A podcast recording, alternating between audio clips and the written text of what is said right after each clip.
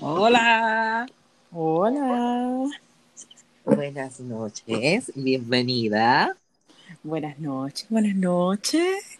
Gente, para los que no la conocen, estoy hablando con mi gran amiga Cris, que yo no la conozco en persona, pero llevamos como cuatro años más o menos, o cinco, algo así de amistad, ¿verdad? Sí, efectivamente. Cuatro a cinco años. Llevamos una amistad virtual muy bonita. Para la gente que dice que por internet no se conoce gente buena, pues miren, you're grown people, aquí está la prueba. Y una amistad que lleva años, so, chúpense esa. ok, pues. Y yo la conocí, primero que nada. Ustedes saben que a mí, como me denominan las personas que viven cerca de mí y mis compañeros de trabajo, pues mi música es peculiar, son gustos raros, extraños, no muy comunes en Puerto Rico. Pues yo compartimos una misma ídola que se llama Lali, la argentina. Los cercanos a mí saben quién es porque yo pongo la música de ella en el trabajo, en el carro, los videos en, donde quiera que voy, bla, bla, bla. Pues Lali es como que la madrina de nuestra amistad porque por ella fue que nos conocimos. No me acuerdo, ah, fue por un periscope que tú estabas haciendo. ¿El periscope de qué? Es que yo hice tanto para ese tiempo. estoy haciendo mente a ver de qué obligado tenía que ser de Lali, pero no, ahora mismo no me acuerdo el propósito del porqué del Periscope. Para mí, yo creo que era porque ella venía de promo. Porque acuérdate que ella vino en el 2016. Pudieras. Pues mira, sí, yo creo que sí. Ok, vamos a pensar que fue, ajá. Vamos a darle que sí, que fue por esa promo que nos conocimos. Sí, me acuerdo que estaba ahí en. Estabas en el carro, creo que con una o dos muchachas más. Algo así.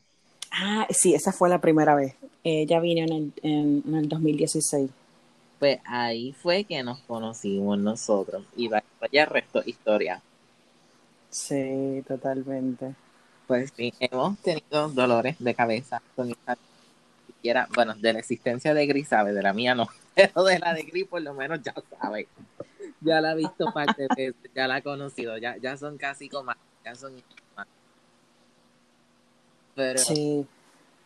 miren, gente, o sea, estas son cosas que ustedes no van a ver, pero les vamos a empezar a contar. El yo a veces como que tenemos este brainstorming de tantas ideas y tantas cosas que sinceramente yo no sé por qué nosotros no aplicamos para Sony o por cualquier marketing team, porque, o sea, somos unos duros. Si ustedes vieran nuestras conversaciones de WhatsApp, nuestra ocurrencia, ustedes hay que decirnos, usted tenga de verdad, porque hemos llegado al nivel fan psycho locos de la vida, en el buen sentido.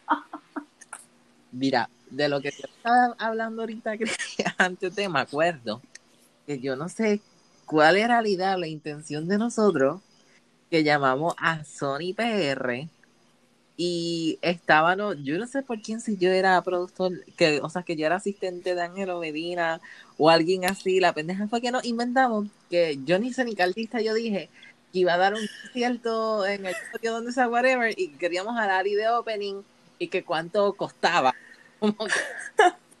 y cosas así, y en la mente de nosotros, pues nosotros como fan, como los 10 más o menos que éramos en el grupito, pues era para hacer un caballito de miles y miles y miles que hubiera costado para traer a esa muchacha aquí para Puerto Rico. Ay, Dios. Pero ahora lo contamos y nos reímos. Pero en aquel momento eso era una idea de que estamos hablando que se lo estamos diciendo en serio, de que ya, y de que si ya nosotros la dábamos por hecha de que iba a funcionar, o de que alguna información del equipo de la Lida ya a Argentina íbamos a mandarle email o algo así. Totalmente. Era una cosa, pero es que también eso, eso iba de la mano con que le veíamos este potencial, o Sí. le vemos este potencial. Y aquí Y calcamos potencial que todavía Sony y la gente del marketing de ella de Estados Unidos y Puerto Rico están en la baba, en el carajo, pensando que no hacen ninguna puñeta ni un carajo por traerla, ni darle la promo que se merece. totalmente. Pero en ese tiempo, ¿verdad? Este, éramos poquitos, qué sé yo, y, y le veíamos un potencial tan, tan, perdóname la expresión, hijueputamente brutal. Full, full. todavía, todavía le vemos ese potencial. Pero este e- ella se rodea de gente que de verdad ¿Cómo? Que ella se, se rodeaba y se rodea de gente que uno dice, what the fuck. Por, ajá, yo no sé dónde esa gente tiene la mente. Yo no sé cómo ella todavía confía en gente que sigue confiando de su equipo. Es que, mira, o sea, es que son cosas básicas. Es que a lo mejor pensando es que uno como fan siempre va a dar la milla extra. Porque su ídolo pues de ese paso más allá. Y yo creo que eso nunca está mal, que a veces, eso es lo bueno del Twitter, que a veces uno quiere lo que uno dice, es como que, ok, me voy a ir por aquí, a ver si esto funciona mejor.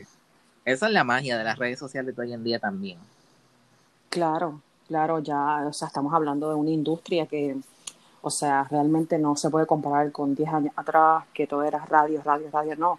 Ahora tienen, o sea, tienen esa, ese plus de, me hago promoción en Instagram, me hago promoción en Twitter, en Facebook, eh, par de billboards, qué sé yo, en, en Times Square, en Miami, en Los Ángeles, en México, en Buenos Aires, en Europa, Ahora los tienen y ya, claros, porque cuando sacan álbum ahora Spotify le da la promoción. claro, claro, ahora tienen ese plus. Pero hay mercados como el mercado de Puerto Rico que si tú no lo trabajas y si no vas como que aplanando el camino, oye, nunca lo vas a tener. Sí, pero aquí vamos, la pared de Puerto Rico se ha quedado un poco arcaica, diría yo. Y a veces hasta demasiado en cuanto a cómo funcionan. Y eso como que deberían de cambiarlo literal. Sí, pero este está, está un, po- un poco arcaica, pero ahí es que viene, o sea, esta era digital de la, de la música tiene sus pros y tiene sus contras. Ahora mismo, tú coges un autotune y canta cualquiera. ¿sí? Me siento atacado. Yo trabajando el programa, entregando y aprendiendo. Este, tú haces una, una canción de la papa, la papa roja, la papa blanca, la papa esto, y se pega. Entonces, ¿qué, qué pasa con la, con la industria en Puerto Rico?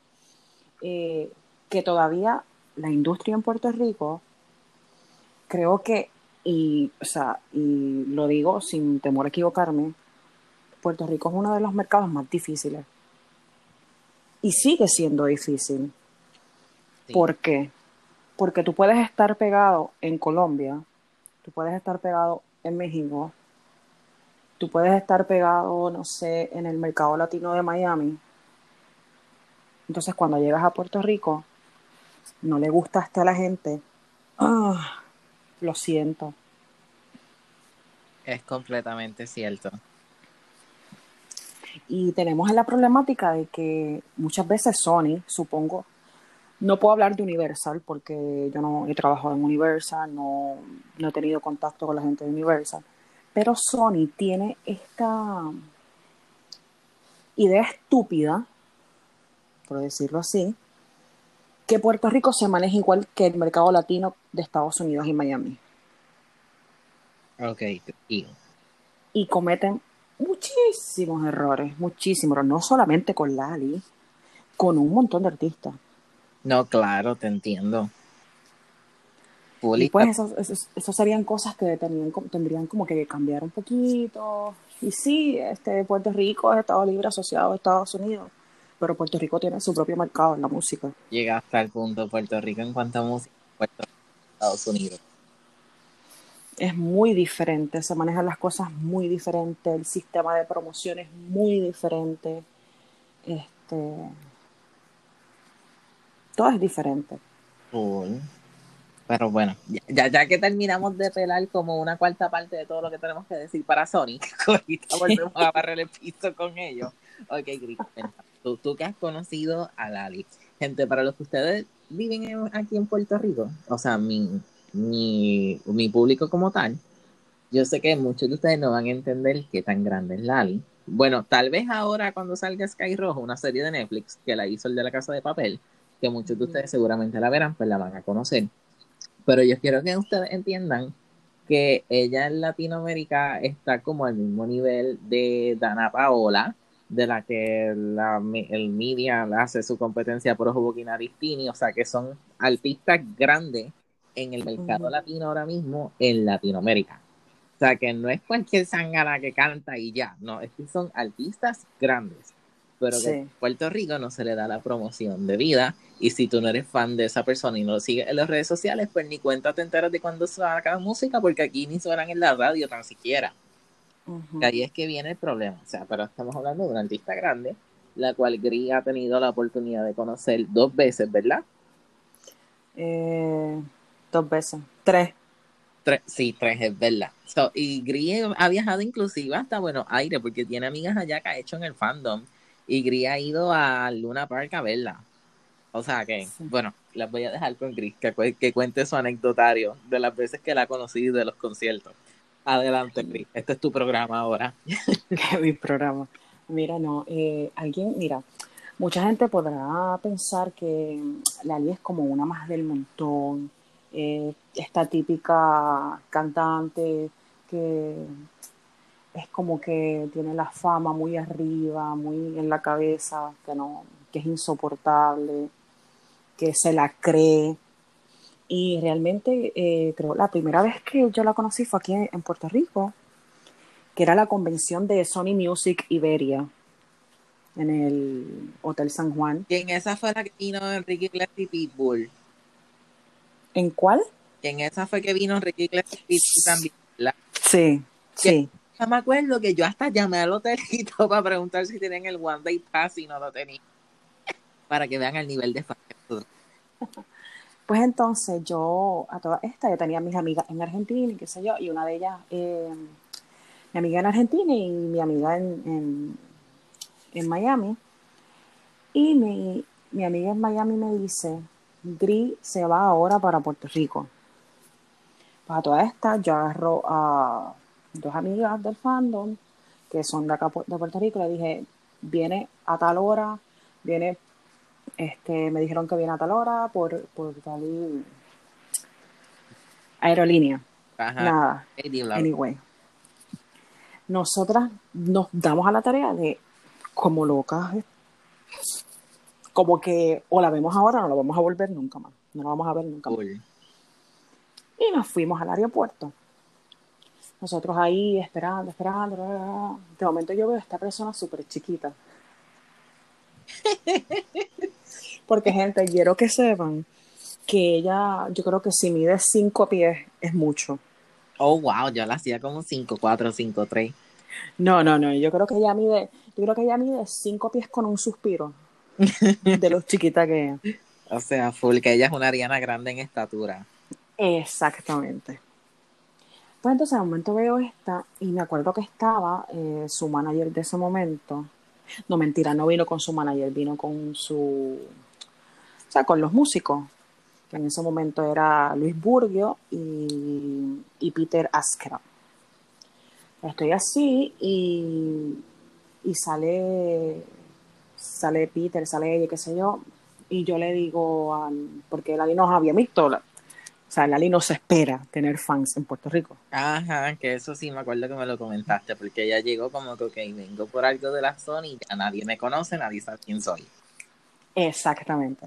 ¿Qué pasa? Eh, ella sale así, yo la veo a ella que es súper chiquita, con las super plataformas que ella tenía, y tenía un chaleco de cuero. Nosotros nos acercamos, no, Lali, que sí esto, y ella, ella, ella nos mira y se cae impactada. Y, y nos dice, ustedes están aquí por mí, y nosotras, sí, que supimos que venías para acá, qué sé yo, te seguimos antes de tiempo. y entonces estoy así, me acuerdo que le regalamos este, unos chocolates. Y todo el equipo de ella quería chocolate. Y ella lo que decía era, no, los chocolates son míos, son míos. No, es que ni piensen que los voy a dar. Pero ella lo decía con ese, ese acento argentino. Ajá. No, los chocolates son míos. Le decían, calla, calla, son míos. y ella tenía este único jacket de cuero y yo le dije, Lali, te sugiero que te quites el jacket ahora mismo, porque te vas a desmayar del calor que hace aquí. Porque era, porque estaban como a 100 grados estábamos, sin mentirle, ese día. El calor era espantoso. Y ella me dice, no, yo, yo, yo ya lo siento, yo ya lo estoy sintiendo, me lo quito ahora mismo. Pues nada, entonces nosotras pues la seguimos al hotel porque sabíamos dónde iba a ser la convención.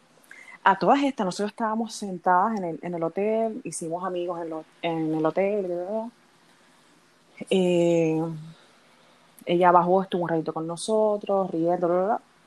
Nos fuimos. Al otro día, ella cantaba para los para los distintos, la distinta gente de, de- de los Sony, Ajá, los ejecutivos de Sony. los ejecutivos de Sony. Pues nosotras vamos con, decía, bueno, pues ya después que ella cante, pues ella se va al otro día por la mañana. Y yo todavía estaba, yo- o sea, yo estudiaba por la mañana. Yo dije, no voy a poder ir, tengo clase. Pues a todas estas fuimos allí, nos sentamos, hicimos un live eh, contándoles qué pasaba, porque a todas estas el fandom estaba pendiente, así esto. De momento viene este mm, ejecutivo de Sony y nos dicen, ¿ustedes son fan? Y nosotras, sí. ¿De quién? Y nosotros, pues de Lali. ¿De Lali? ¿Desde cuándo? Y yo, uff, desde Casi Ángel, hace muchísimos años, bla, desde Floricienta. bla. Me dice, no lo puedo creer. ¿Y cómo se enteraron que estaba aquí? Y dice, bueno, porque sabíamos que había una convención de Sony y pues vinimos. Me dice, esperen un momento. Él entra, dice, yo le dije a Lali que después que se acabe, él entra y sale, al rato sale y nos dice, le dije a Lali para que después que se acabe, pues esté con usted y que si ya pues está bien, gracias. Entonces estábamos en la orilla de donde empezaban a cantar y qué sé yo. Y viene este productor que me parece a mí que es, yo no sé si era Rafa Archuate, nunca supe el nombre de él. Eh, o era uno de los hijos de, eh, el hijo de Montaner, que es este, que trabaja en Sony. Ajá. Y nos, dice, y nos dicen, Tiene un contrato en Sony. Eso lo explica. Ajá. y entonces viene y, y nos dice, vengan conmigo. Y, y nosotras como que, no, si no podemos entrar. Sí, sí, sí, pueden entrar, yo la entro. Y el tipo nos entró. Esa Nos dijo, no, no pueden, no pueden este, grabar, qué sé yo. Nada más estuvimos como cinco minutos este, grabándola y apagamos el live porque obviamente, tras que nos dejaron entrar, vamos a grabar. No, gracias. Ajá. nada, tumbamos el live eh, y la disfrutamos un montón. Vimos como, como lit- o sea, literal, enamoró a los ejecutivos de Sony. Nada más ella, porque no tenía bailarina. Era su, su, pero su banda y ella. darle a la gente que para ese entonces ella había empezado con el primer disco independiente y ya para el segundo, a raíz que tuvo el primer disco ella solita, pues Sony la firmó. O sea, ahí Correcto. estaba como que enseñándoles a los ejecutivos el potencial y como que vieran que ya era una buena inversión. O sea, Correcto. era importante, dependía mucho también de ese evento. Sí. Y su carrera de ahí en adelante, de, o sea, fue gracias a ese, Cool. ese empujoncito que, que, que, que agarró aquí. A ella se presenta, la, la, la. Este, en ensayo estoy así, en es- eh, y viene la vicepresidenta de Sony, Tutti Bow, y me dice, wow, ¿verdad que canta brutal y baila brutal? Y nosotras, sí, canta brutal, que sí, está... Y ella dice, la voy a traer a Puerto Rico. Pero nosotros pensábamos que lo decía en joda, porque sabía que éramos fans y qué sé yo. Ah, como que por quedar bien en el momento. Exactamente. Nada, pues que después de ahí ella nos firmó, nos sacaron una fotito. By the way, Sony me deben las fotos, gracias. Igual que las del aeropuerto, no me acuerdo si fue Sony o quién, pero había gente de, de no sé si era el equipo de, de ella o de Sony, que también les había sacado fotos a ustedes. No, esa fue esta, una fotógrafa, o sea, que contrata Sony. Por eso. También nos, también nos debe las fotos y los videos, gracias. Ajá. Este, nada, después de ahí ella, qué sé yo, eh, nos saludó, hola, ¿cómo estás? Qué bueno verlas, que esto. Y ayer, Yo solo, ayer, hola Cris, ¿cómo estás de nuevo? Cuéntame, ¿para dónde estamos? no, eh, no, ella, ella dijo, ¿cuáles son sus nombres? Entonces empieza la muchacha, ah, este, Yesmar, este, Areli, y Grecia me dice, ay, me encantan los nombres, que si este, que si lo otro. ¿Qué nombre es tan lindo? Se sacó la foto y se sonríe, ¿verdad? nos firmó y se iba corriendo porque se iba, era, no sé ni qué hora era, pero creo que iba a comer y a hacer otras cosas en un estudio o algo así. Ajá. Después de ahí, pues ella se fue, obviamente, para allá, para Argentina, bla, bla, bla, bla, bla. Y nada, esa fue la primera, como dice, el primer acercamiento que tuvimos con Lali. Después de ahí, pues en el 2017, me parece, sí, en el 2017 volvió. Y volvió de promo full con su segundo Y disco, ahí era con Soy, de eso sí me acuerdo que fue en Demoro San Juan. Que era, que su segundo disco fue Soy. Gente, si ustedes no han escuchado Soy, vayan y escúchenlo. Full, recomendado. es, es full recomendadísimo, una cosa tremenda. Si les gusta el pop, vayan y escúchenlo. Si les gusta más lo urbano, está brava. El tercer álbum. Sí. Y si este te gusta el balance entre el urbano, la balada y el pop, pues entonces está el nuevo que es Libra. Mira, a mí Libra, te voy a ser bien sincero, me dejó un sabor agridulce como el Sweetener de Ariana Grande. No sé. Son, yo pienso que es que con el de Ariana me pasó que me tardé como casi un año literal en cogerle cariño al álbum y en entenderlo. Así yo pienso que me va a pasar con Libra. Pues fíjate, yo pienso que dentro de lo que ella está buscando, que by the way, ella no, no ha encontrado como que she didn't find eh, su, Ajá, su sello, su sello musical. Eh, pienso que fue un disco que, o sea, Libra, pienso yo que es un disco bastante como balanceado. Si me preguntas a mí, yo, eh, si trabajara con Lali, eh, hubiera sacado evidentemente todas las canciones que fueron single, no las habría puesto en el disco. Ok, Eh, lo que es fascinada, lo que es este, te sigo. como así, eh, ya ni me acuerdo cuándo- cuáles son A las mí, otras. yo me quedé bruto cuando ella dijo que la canción con Noriel no va a ser single. Pues mira, yo no sé qué, qué piensa ella, pero si ella quiere como que un boomcito, pues debería aplicar. Mira, es como hoy que se filtró en Twitter que Miley Cyrus tiene un remix que supuestamente sale el 12 de febrero con Bad Bunny de la canción Mira, Like va. You. O sea, son dos mezclas que no pegan, pero si cogemos el boom de Bad Bunny, que va a cantar en la lucha libre, en estos Claro. días, y Bad Bunny tiene cin- 50 millones y pico de oyentes en Spotify mensuales y Miley tiene 40 y pico, o sea, Bad Bunny tiene 10 millones más. O sea, es claro, súper inteligente, aunque no mezclan, aunque tal vez ni siquiera lo quiera hacer con él, pero, eh, o sea, para el álbum y, y para llegar a los charts, es como que una estrategia súper inteligente. claro, porque en, el, en, el- o sea, en, el- en la industria musical uno tiene que ser, uno tiene que saber qué pasos tú vas a dar y con quién tú vas a dar ese paso. Claro. A mí me pasaba mucho con el CD nuevo de Dana Paola, yo tenía miedo, porque como ella había sacado tantas canciones, yo decía, Dios mío, pero ¿qué va a sacar esta nena si ya tiene medio CD afuera? O sea, es que yo pensé que iba a incluir los featuring que había hecho últimamente. ¿Sabes? Hubo No, pero supo escoger.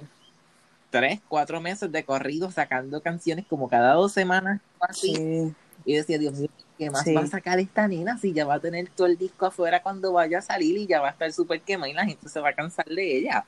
Pero afortunadamente Claro. no añadió los features.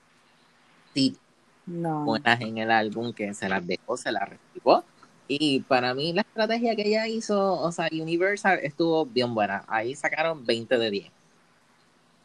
Sí. Pero eso pasa cuando tú te rodeas de gente competente. y que sabe lo que está haciendo. Eso es, mira, Lali, linda, dime cuánto te tenemos que dar para la penalidad y te salgas de Sony y te vayas con Universal.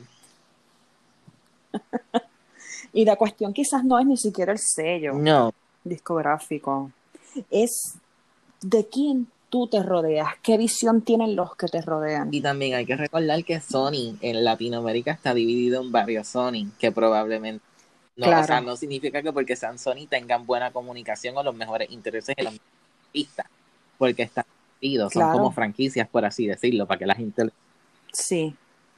Y hay, y hay como que peleitas internas, pero eso sería tema de otro post. Claro, aquí para mí los que se están quedando con todo el jodido Sony son los montaneros. Ah, Pero mira, ellos un sí. eso, eso, es otro tema que... Eh, Para mí ellos son un sí un no. No, soy fan fan, pero sacan una canción y la puedo escuchar y, sí me gustan. La Eva Luna canta bonito, Camilo me apesta, pero tiene letras que como que enamoran y como que a la vez son pegajosas. O sea, Camilo, yo no sé quién carajo le produce la música o si es el mismo su productor, pero ese tipo para el marketing es un brain. O sea, ese tipo le Sí, cuenta de 10 porque él sabe hacer su marketing excelente y sabe tener su público excelente. Él y Eva Luna son expertos. ellos deben de ser ya del CEO de Sony, literal. sí, pero este, bueno, ¿qué te puedo decir? ¿Qué te puedo Mira. decir? Uno tiene, uno tiene que rodearse de gente que Claro. sepa, que esté al día con las tendencias, con lo que se está haciendo. Y pues, este, lamentablemente, pues, la Lita Linda, pues, ¿Sabes ¿No? qué yo pienso? Que es que hoy en día todo el mundo se está yendo por lo urbano porque lo catalogan como lo más fácil. Y el problema no es que te vayas por lo urbano, el problema es que ya hay mucha competencia ahí, entonces no puedes hacer algo simple porque ya hay competencia. Tienes que hacer algo. Es como le pasó a Selena, que sacó la canción en español y está chévere, está bonita, pero ya tenemos a Lali, tenemos a Ana Paola, tenemos a Tini, tenemos a Gracie, tenemos a Lola Índigo. O sea, artistas que las, a esta nena se me olvidó, Sofía algo, Sofía Reyes. Sofía Reyes. O sea, tenemos artistas como ella que la están rompiendo en español. Entonces, tú cantas en inglés, gozas de una fama mundial increíble, pero no por sacar una canción en español y como que es un mercado más fácil, significa que lo vas a hacer bien y vas a, a llegar a los charts,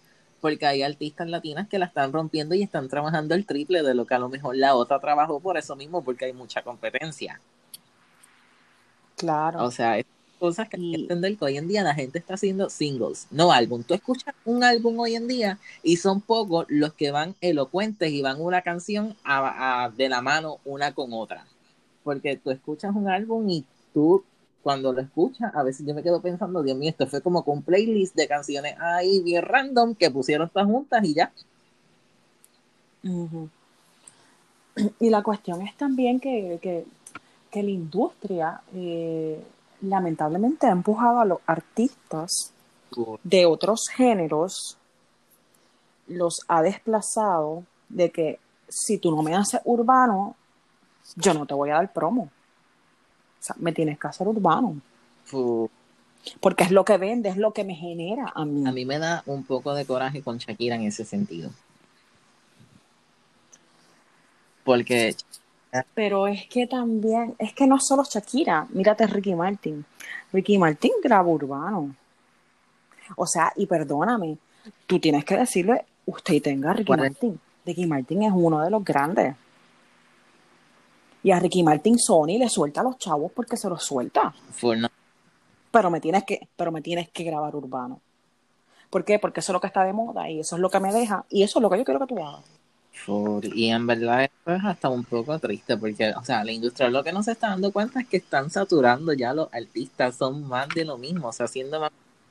Ya el mercado, claro, el mercado está saturado. Es- el mercado ya es más de lo mismo. O sea, yo quiero que la gente entienda y se y visualice y quizás, no sé, quizás este pod- podcast eh, lo escucha algún cantante.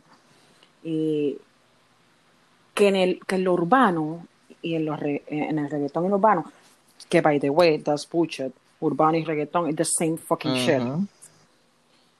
Lo que pasa es que la industria, pues para que no se viera vulgarcito, pues le puso urbano. Eh, que los que están en el reggaetón, o sea, en el reggaetón están los que son y son los que están.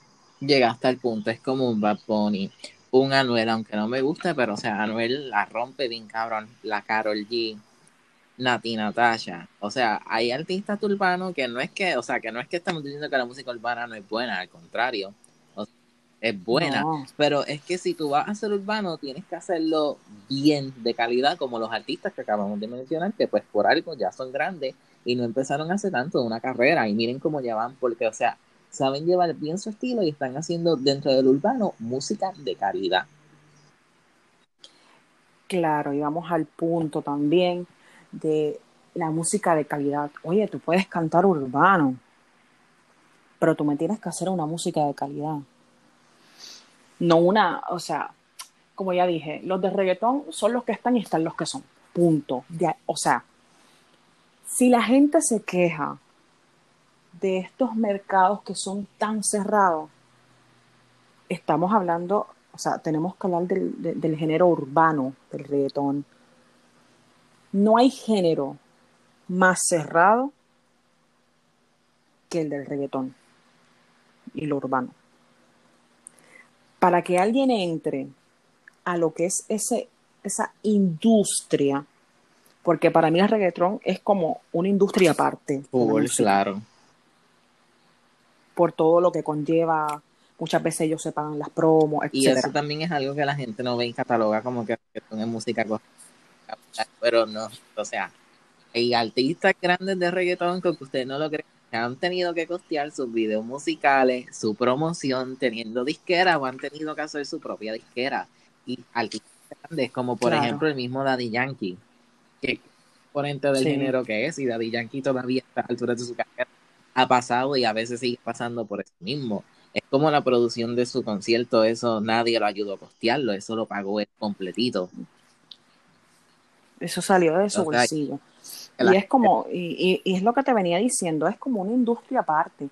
Y los que están son los que, eh, son los que son, y punto. Para tú entrar a ese género, oye, tú tienes que tener tabla.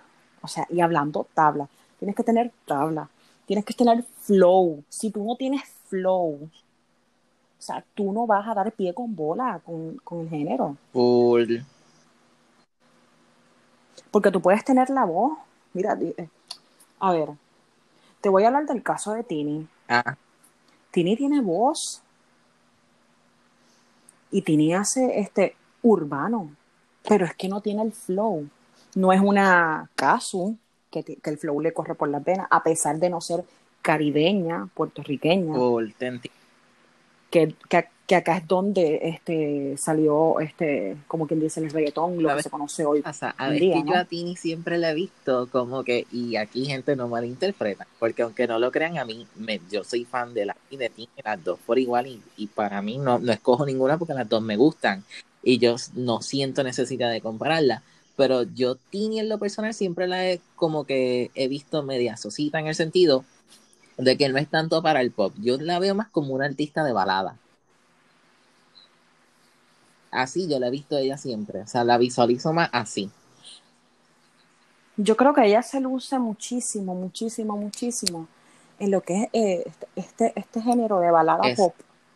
O sea, que no tiene, que no tiene mucho baile, porque seamos sinceros, Tini tiene un, una, un bozarrón. Ah, Claro, y a, a mí me encanta Tini y me gusta aquí, pero o sea, siempre la he comprado como que en vivo. Ella sí baila, pero tú notas algo que es más como que coreografiado, que no se siente como que tan natural. Sí. Como que los pasos son como que lentos, como que.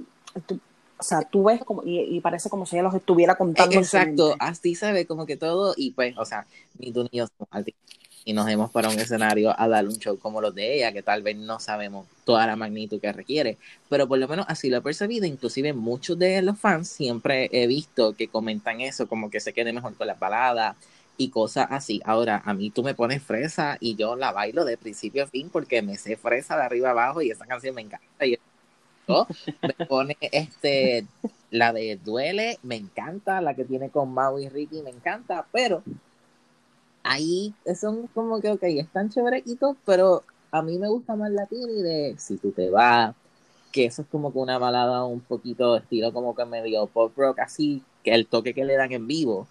Y son cosas que tú te quedas como que wow, porque ahí se está luciendo lo que ella tiene, su voz.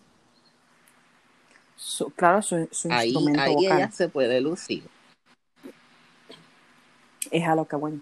Y pasa lo mismo con Lali. Yo amo Eh, a Lali. Yo la o sea, quiero muchísimo. luego, Pero, pero ella, pero ella con, a ella le pasa con lo urbano que, oye, quizás tenga la voz y, pero no tiene ese flow que se necesita pero para cantar fíjate, sin urbano. embargo, No sé, no sé si me explico. Flow me, o sea, a mí se me hace como que bien fuerte escucharla tratando de imitar el acento boricua ok, sí, en las canciones. Y me choca bastante. Y no, y no, y no lo digo por mal, sino es porque lo siento como forzado, ¿me entiendes? Y yo entiendo que es normal que ella tenga que cantar la letra así, porque obviamente son productores puertorriqueños, venezolanos, dominicanos, o sea, son caribeños y este y colombianos y qué sé yo. Y yo entiendo que ella tenga que cantar la letra tal cual como ella está, co- o sea, como está escrita. Pero a mí, eh, o sea, me, me da ese choque de que, o sea, what the fuck, no, no les, o sea, no se escucha bien. Full, te entiendo, porque pues ya está haciendo algo que está como que siendo un poco forzado, que no es orgánico. Pero, pero Lali, Yo te amo, pero, pero- tenías que decirlo. sin embargo, una canción que me acuerdo que mucho el fandom criticó fue la de Sin Querer Queriendo. Y te lo juro que a mí esa canción me encanta. Esta canción es una de mis favoritas de Lali.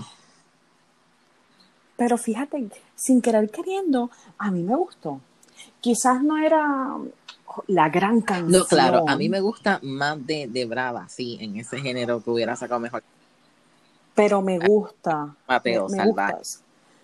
O sea, es como, a ver, eh, eh, sin querer queriendo, es como que esta canción que es este, que tiene ritmos urbanos, pero es como que fresca, fresca en el sentido de los sonidos, como Gente, que para que ustedes entiendan arroz y habichuelas, si estamos a las 2 de la mañana en las calles de Mayagüez borracho y sale esa canción, la van a perrear. Son de esas uno La borracho van a las perrear. perrea. Esa canción. Claro. Sí, tienen que escucharla. Si no la han escuchado, vayan a escucharla. Es con A Mau y mí Ricky. esa me gusta, que para aquel entonces Mau y Ricky estaban empezando. Que ahí la famosa era Lali, cuando ellos hicieron el featuring con ella. Sí. Pero, o sea, famosa en cuestión de que, bueno, hablando, eh, eh, Mau y Ricky eran famosos en Miami, Miami y Puerto Rico, porque sí ya se conocían. Entonces Lali era famosa, Lali es famosa en, en lo que es Sudamérica. incluyendo México y todo eso, y en toda Latinoamérica en general, inclusive Lali se presenta en Israel, Lali se presenta en España, en Italia, en qué otros países ella ha ido de Europa, o sea que es una artista que da Eh. conciertos más que en Latinoamérica, ya ha dado conciertos también en Estados Unidos, o sea que estamos hablando de una artista global, para ser hispana, global. Claro, claro. Este, pero esa canción estuvo, estuvo, estuvo bien para lo. eh, no sé por qué a mucha gente Yo la no le amaba, gustó. igual que la de tu novia, yo no sé también por qué la gente le daba hate a esa canción, la adoro. No, no, no, no. Yo, tu novia no la pone a escuchar. No sé si es que está tan mal la grabada. amo. También me pasa con la de Caliente, que mucha gente la criticó con y tal. Yo, oh, No, no, no. A mí caliente Yo la- no me gusta. No me gusta por, el- por el hecho de que, Dios mío, Pablo Vitar Mira. grita mucho en la canción y a mí me desespera Mira. la gente que grita en la canción, que gritan en las canciones no, en vez de eh, apoyar su voz para hacer el, el- la nota. yo, y grita. En vez de apoyar la Caliente uh. está en mis playlists actuales todavía. No, yo esa la, le, hago Me Gusta, pero algo, también tenemos el contraste, que yo estaba pensando inclusive hacer un video explicando esto, de Belinda. que Belinda fue una artista que tuvo una carrera prometedora, una carrera grande, en la cual Belinda, me acuerdo con el primer tour que ella hizo, o sea, el segundo, el de fiesta en la azotea, que llegó a venir a Puerto Rico, hizo más de 200 shows y en México ella se presentaba en, en estadios y llenó el Zócalo de la Ciudad de México con 150 mil personas y los boletos que estaban como que en la parte principal del Zócalo habían que pagarlo y vendió 80 mil boletos. O sea, era, era un artista que tenía todo, literalmente todo. Y yo pienso que a Belinda los papás le jodieron la carrera. Y mira, sacando a los padres, este, yo creo que ella también se auto boicoteó se boicoteó la pues mira, yo le echo la culpa a los papás porque los papás siempre fueron los manieras hasta que ya tuvo los 18 años. Y ellos jugaron la carta de como que, ok, cuando se salió de cómplice, mi hija es grande, tiene contrato con una disquera, es como que vamos a pedir una cifra exagerada porque salga en novela y por presentarnos en tal sitio y así va a pasar. Más a esos rodeales los escándalos que siempre siguieron a Belinda, la polémica Belinda siempre ha sido conocida. Mira, tú miras el Instagram de Belinda hoy día y a mí me da pena porque su Instagram básicamente es como tu ver anuncio. Es ella anunciando productos. Ella vive de eso hoy en día, de hacer colaboraciones y de, de la voz. Entonces, ¿qué pasa? En el 2012, Capitol Latin no le firmó más el contrato, se le acabó. No tiene no consigue disquera porque ninguna disquera quiere firmar por las exigencias de ella y no está mal tener exigencias, pero o sea, tú tienes que reconocer también que pues hoy en día la industria está un poco difícil. Si tú quieres, puedes sacar música independiente, pero ella tiene su propia casa disquera que es Joy Music, con la que grabó la canción de Bailalo con Zion y Lennox, que se filtró el año pasado o a principios de esta cuarentena, que la producción se la pagó el que era novio de ella, Chris Angel. ¿Te acuerdas de ese revolú o no? Costó millones, todo lo pagó el novio y pues nunca pudo salir la canción. Y por obra y gracia del Espíritu Santo, este 2020 Belinda dijo, voy a hacerme la loca, voy a filtrar el video y por aquí se va. Y ahí desde el 2016 fue que vino a salir la, canción finalmente. Pero o sea, si ella no graba música es porque no le da gana. Porque hoy ella, o sea, ella tiene dinero porque tampoco es que está pasando hambre, nada que ver. igual de rica. Si ella quisiera, ella tiene un estudio en la casa, ella graba un álbum completo y lo zumba y ya. Yo pienso que también no lo hace más por miedo a la nueva generación que haya, que la van a comparar mucho. Pero es que mira, este, la comparación siempre va a estar, lastimosamente. Lastimosamente, la comparación siempre va a seguir siempre va a estar.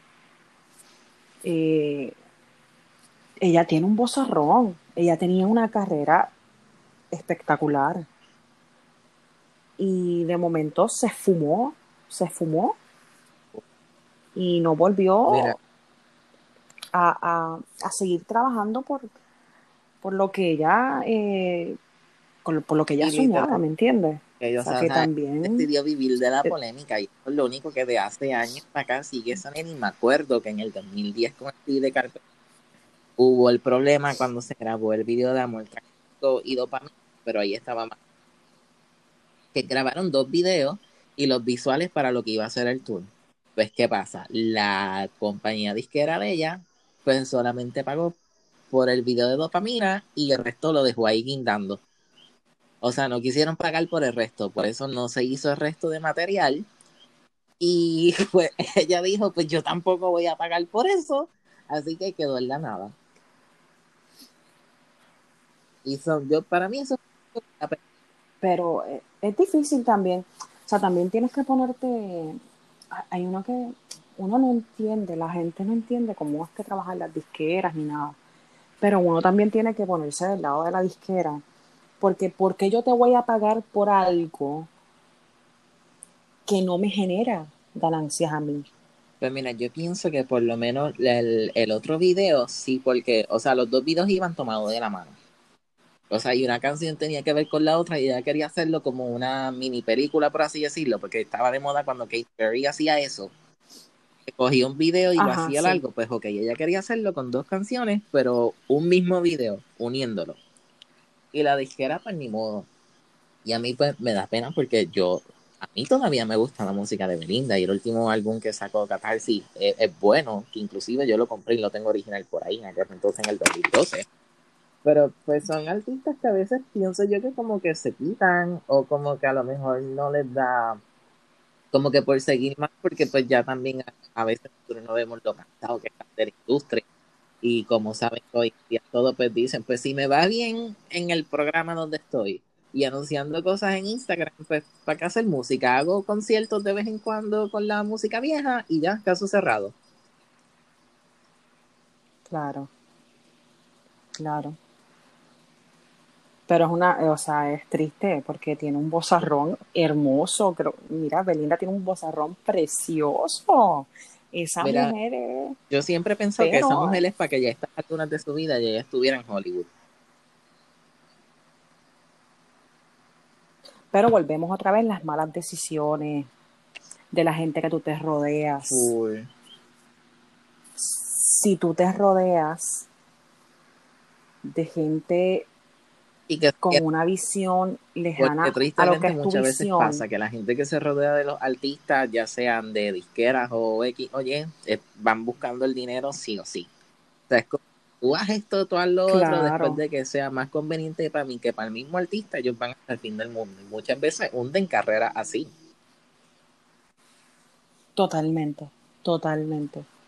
Por eso la persona que, que, que busque incursionar en, en, en- en la industria tan difícil de lo que es el entretenimiento, y hablo del, del entretenimiento, del arte No estamos hablando más que de música, gente, todo en general. eh, tiene que tener a thicker skin, tiene que tener piel para aguantar, tiene que tener, este, tiene que rodearse de gente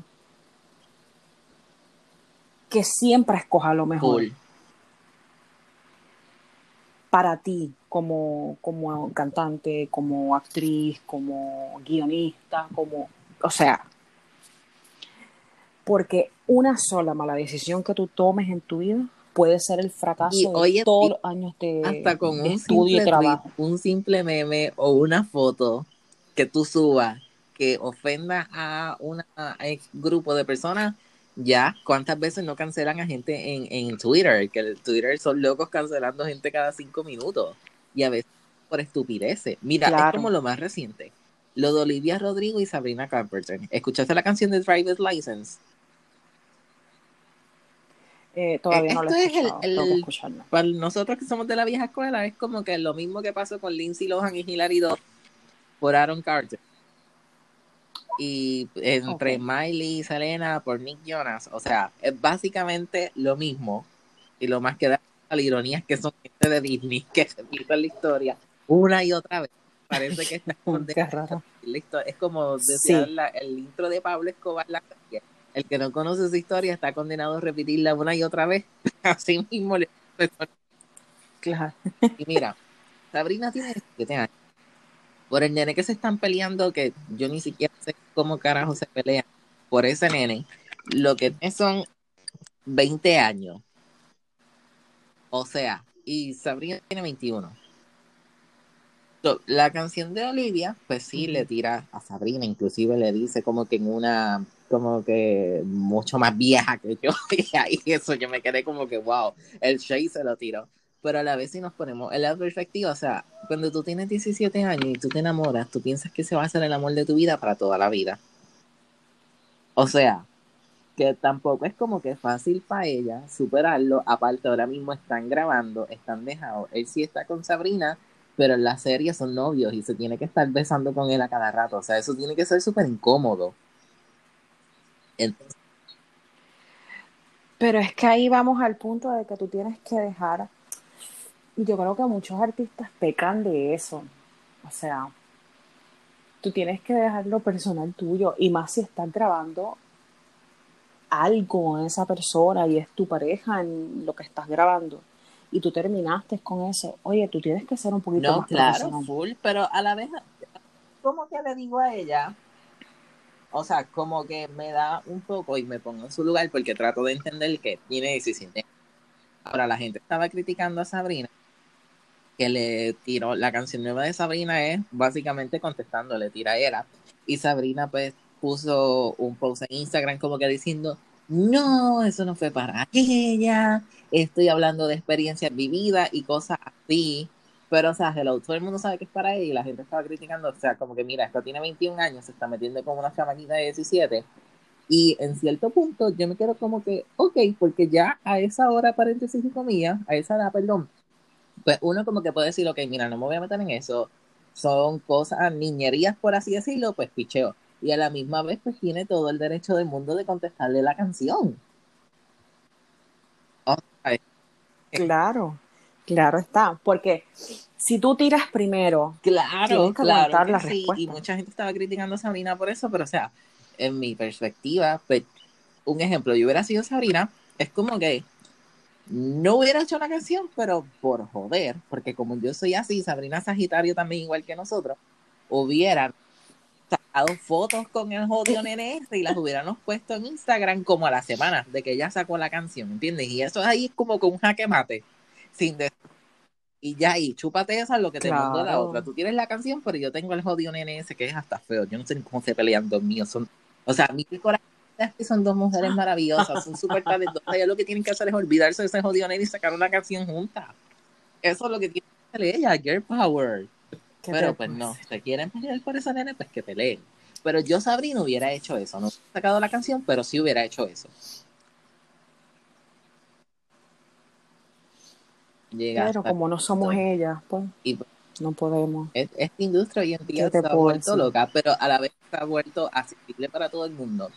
Y si te fijas, hay mucho dilema todavía en Hollywood porque la gente, los TikTokers, los YouTubers, cuando quieren hacer películas, muchas veces generalmente lo rechazan por culpa de los que le han dado malas palmas a los que vienen de esa plataforma. Y. Yo tengo una cosa con los TikTokers. Yo tengo una cosa con los TikTokers. Yo no tengo nada en contra de los TikTokers. Pero, mano, está cabrón que tú jodiéndote por años en educación, eh, en drama, en todo lo que conlleva estar en Hollywood de la nada. y que venga un TikToker y de la nada y le den el papel. Ahí es que viene ah, el porque es que mucha gente ha criticado, que es que si tú me dijeras que haces virales a gente que tienen talento y vienen de la... Y si tú tienes talento y eres rico, no hay problema porque tienes talento, pero o sea, hacen gente rica que no tienen talento famosos y los veneran. Ahí es que está el problema. Claro, claro. Y, mucha, y muchas veces eh, la- las conductas Claro. dejan muchísimo que desear. Mira, yo estaba viendo una entrevista, O sea- no sé ni cómo radios, terminé, ah, ni siquiera me hicieron nombres, pero eran de estos bonitillos y bonitillas, y eran TikTokers, literalmente TikTokers, y estaban diciendo que como que ser TikToker cansaba mucho porque se tenían que aprender los bailes, que siempre tenían que estar pendientes de las cosas trending, y yo como que, o sea, cabrona, tú me estás diciendo que para ti eso es mucho, que eso te cansa, que tú no te tienes que levantar temprano, que tú no te tienes que bañar, que tú no tienes que ir para un trabajo, para cambiarte en el otro trabajo, para ir para tu otro trabajo y estar desde las ocho y media de la mañana hasta las nueve de la noche afuera en la calle. Y eso te cansa. Yo me quedo- exacto, yo me quedo como que a veces esa gente necesita un golpe de realidad que a veces ni siquiera es culpa de ellos mismos, porque han vivido en una burbuja y no saben cómo es el mundo en realidad. Pero cuando escucho diciendo que esas cosas lo pasan, yo me quedo como Claro. que, mira, bitch, please, por favor. Por fa si fuera para si dijera, ay, Dios mío, hacer los podcasts me cansa, hacer los videos de haciendo yoga me cansa porque eso me quita tiempo. Mira, puñeta, no seas cabrón. No seas cabrón. Por lo menos ellos generan por lo que hacen en estos momentos. Yo esto lo hago por amor al arte y no me molesta porque quiero hacerlo. Pero, o sea, ellos, como Claro. te digo, aquí la No, sociedad pero- en día se ha ido bien al gar haciendo gente estúpida famosa y, o sea, tú quieres famoso, no es problema. Pero, puñeta, asegúrate que si vas a ser alguien famoso, mínimo tengo un talento, que sea uno. Eso es todo. Es como, mira, yo estaba pues viendo una entrevista con Carolina Herrera y le cuestionaron que por qué las marcas prestigiosas como ella usan influencers. Y la contestación que ella dijo las mató y yo me me de la risa. ¿Por qué usamos influencers de Instagram? Porque son personas que no tienen personalidad propia, que le vamos a dar un producto que tiene millones de seguidores, nos van a promocionar gratis y hacer lo que queremos. Ese es el secreto de todas las marcas famosas, usar influencers. Así mismo lo dijo ella, yo me quería mear de la risa. Es que sí, ah, es que en realidad sí, ella no es así. ninguna mentira. Ninguna, porque es la gente que es famosa en Instagram, que yo no tengo problema con que tú seas famoso, pero la gente que es famoso por ser bonito, por así decirlo, te mandan cosas, tú las modelas, te las quitas, pero ok, si te quitamos eso y te ponemos una camisa para que no enseñen las abdominales, en ejemplo de los hombres, ¿qué te queda aparte de eso? O sea, es como que hay, esa es la y la gente que necesita foros, como por ejemplo cuando le hicieron la noticia a Flaitetas que cobraba 5 mil pesos mensuales en el... ¿Cuánta gente no sale a la calle a vender botellas de agua? No montan su propio negocio. No se tienen que ir para Estados Unidos para salir adelante. Y nunca nadie jamás de los jamás se le hace un reportaje a estas personas.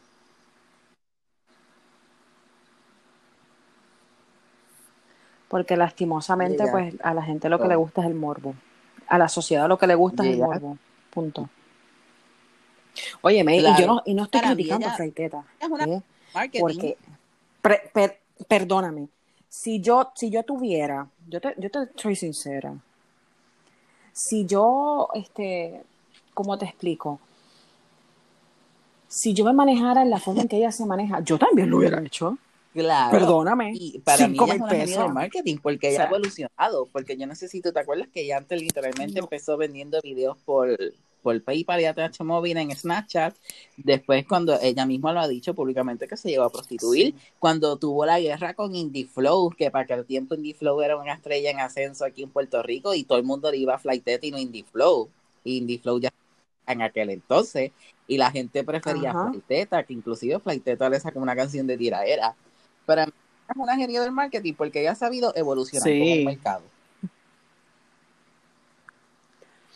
Claro, y la seguridad que tiene esa mujer. Óyeme, y sin oye, embargo, pasa un poquito que cuando yo hacía los live a veces yo tenía 300, 400 mil, 2 mil personas viéndome de ridículo literal.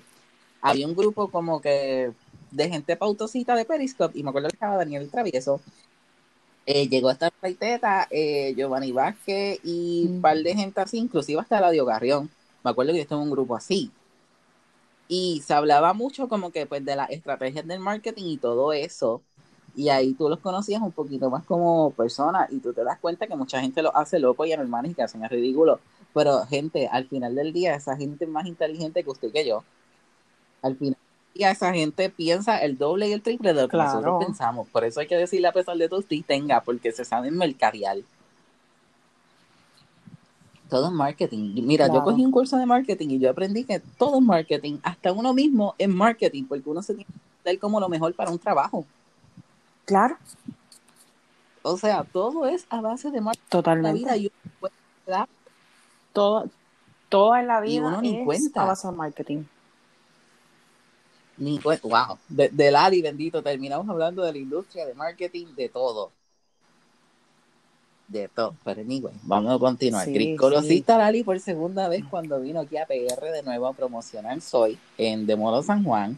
Ahí cuéntanos tu experiencia y después del viaje que fuiste, porque Cris la ha ido a ver dos veces. Una vez en Buenos Aires, en el famoso Luna Park, y otra en Miami. Pues mira, eh, cuando ella vino de promoción, que vino con Soy, que fue su segundo disco, ya firmada por Sony, eh, este, porque como le habíamos dicho, pues el primer disco de ella fue A Bailar y fue totalmente independiente, pagado con dinero de su bolsillo. Y distribuido por ella, por su familia. Me acuerdo que su papá en, en, el show de la trastienda se sentó en una mesa. Ok, a gente, para que los que no sepan, la trastienda es un teatro allá en donde se presentan muchos artistas al principio. Viene es como, un, teatro ambasador, por así decirlo. Este... Ajá, más o menos. Entonces su papá, pues como era independiente, pues entonces él se paró frente a la trastienda en una mesa con todos los CDs de Lali y él los vendía. Y así pasaba en donde ella se presentaba y o sea, que fue totalmente independiente, no tuvo ni distribución ni nada, solamente oh, ella con su dinero y su familia en, en Sudamérica era conocida por las novelas salido y ella estuvo en un grupo de una novela argentina que se llama Matin Angels, que viene siendo más o menos como RBD, que de hecho fue creado por Chris Morena, la que creó Rebelde Way, la versión original de Rebelde, que le vendió derechos a sea, que ella venía de la mano de esa señora y ahí había cogido como que más fama a través de ese grupo. Pero contigo eso le tuvo que, o sea, tuvo que empezar independiente porque nadie la firmó al principio, con todo el actriz y la fama que ella contaba. Claro, claro, eh, desde abajo comenzó. Pues nada, ella llega a Puerto Rico, eh, estaba eh, promocionando, o sea, el corte promocional era sí, que ya había video. gente. Si no la han escuchado. De hecho, en Walgreens suena, no sé qué emisora es la que ponen en Walgreens, pero tú puedes ir a cualquier Puerto Rico sí, y en algún momento de la vida va a escuchar Todavía suena. Eh, creo que creo que suena en Mix 103.3 creo que que se llama, no me acuerdo. Y en, y en, y en Fidelity. Que le han dado aquí esa niña en la radio.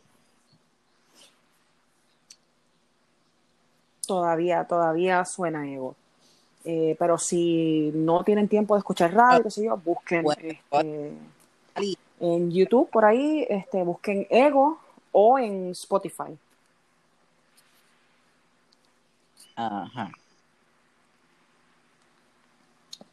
Este, pues nada, ella vino promocionando el corte ego, que de hecho ya se, o sea, se impresionó, o sea, le extrañó que la trajeran a Puerto Rico a, porque obviamente a la gente que no es boricua y que es de Sudamérica, Europa, qué sé yo, eh, le dicen Puerto Rico, no, ahí hay que entrar con reggaetón.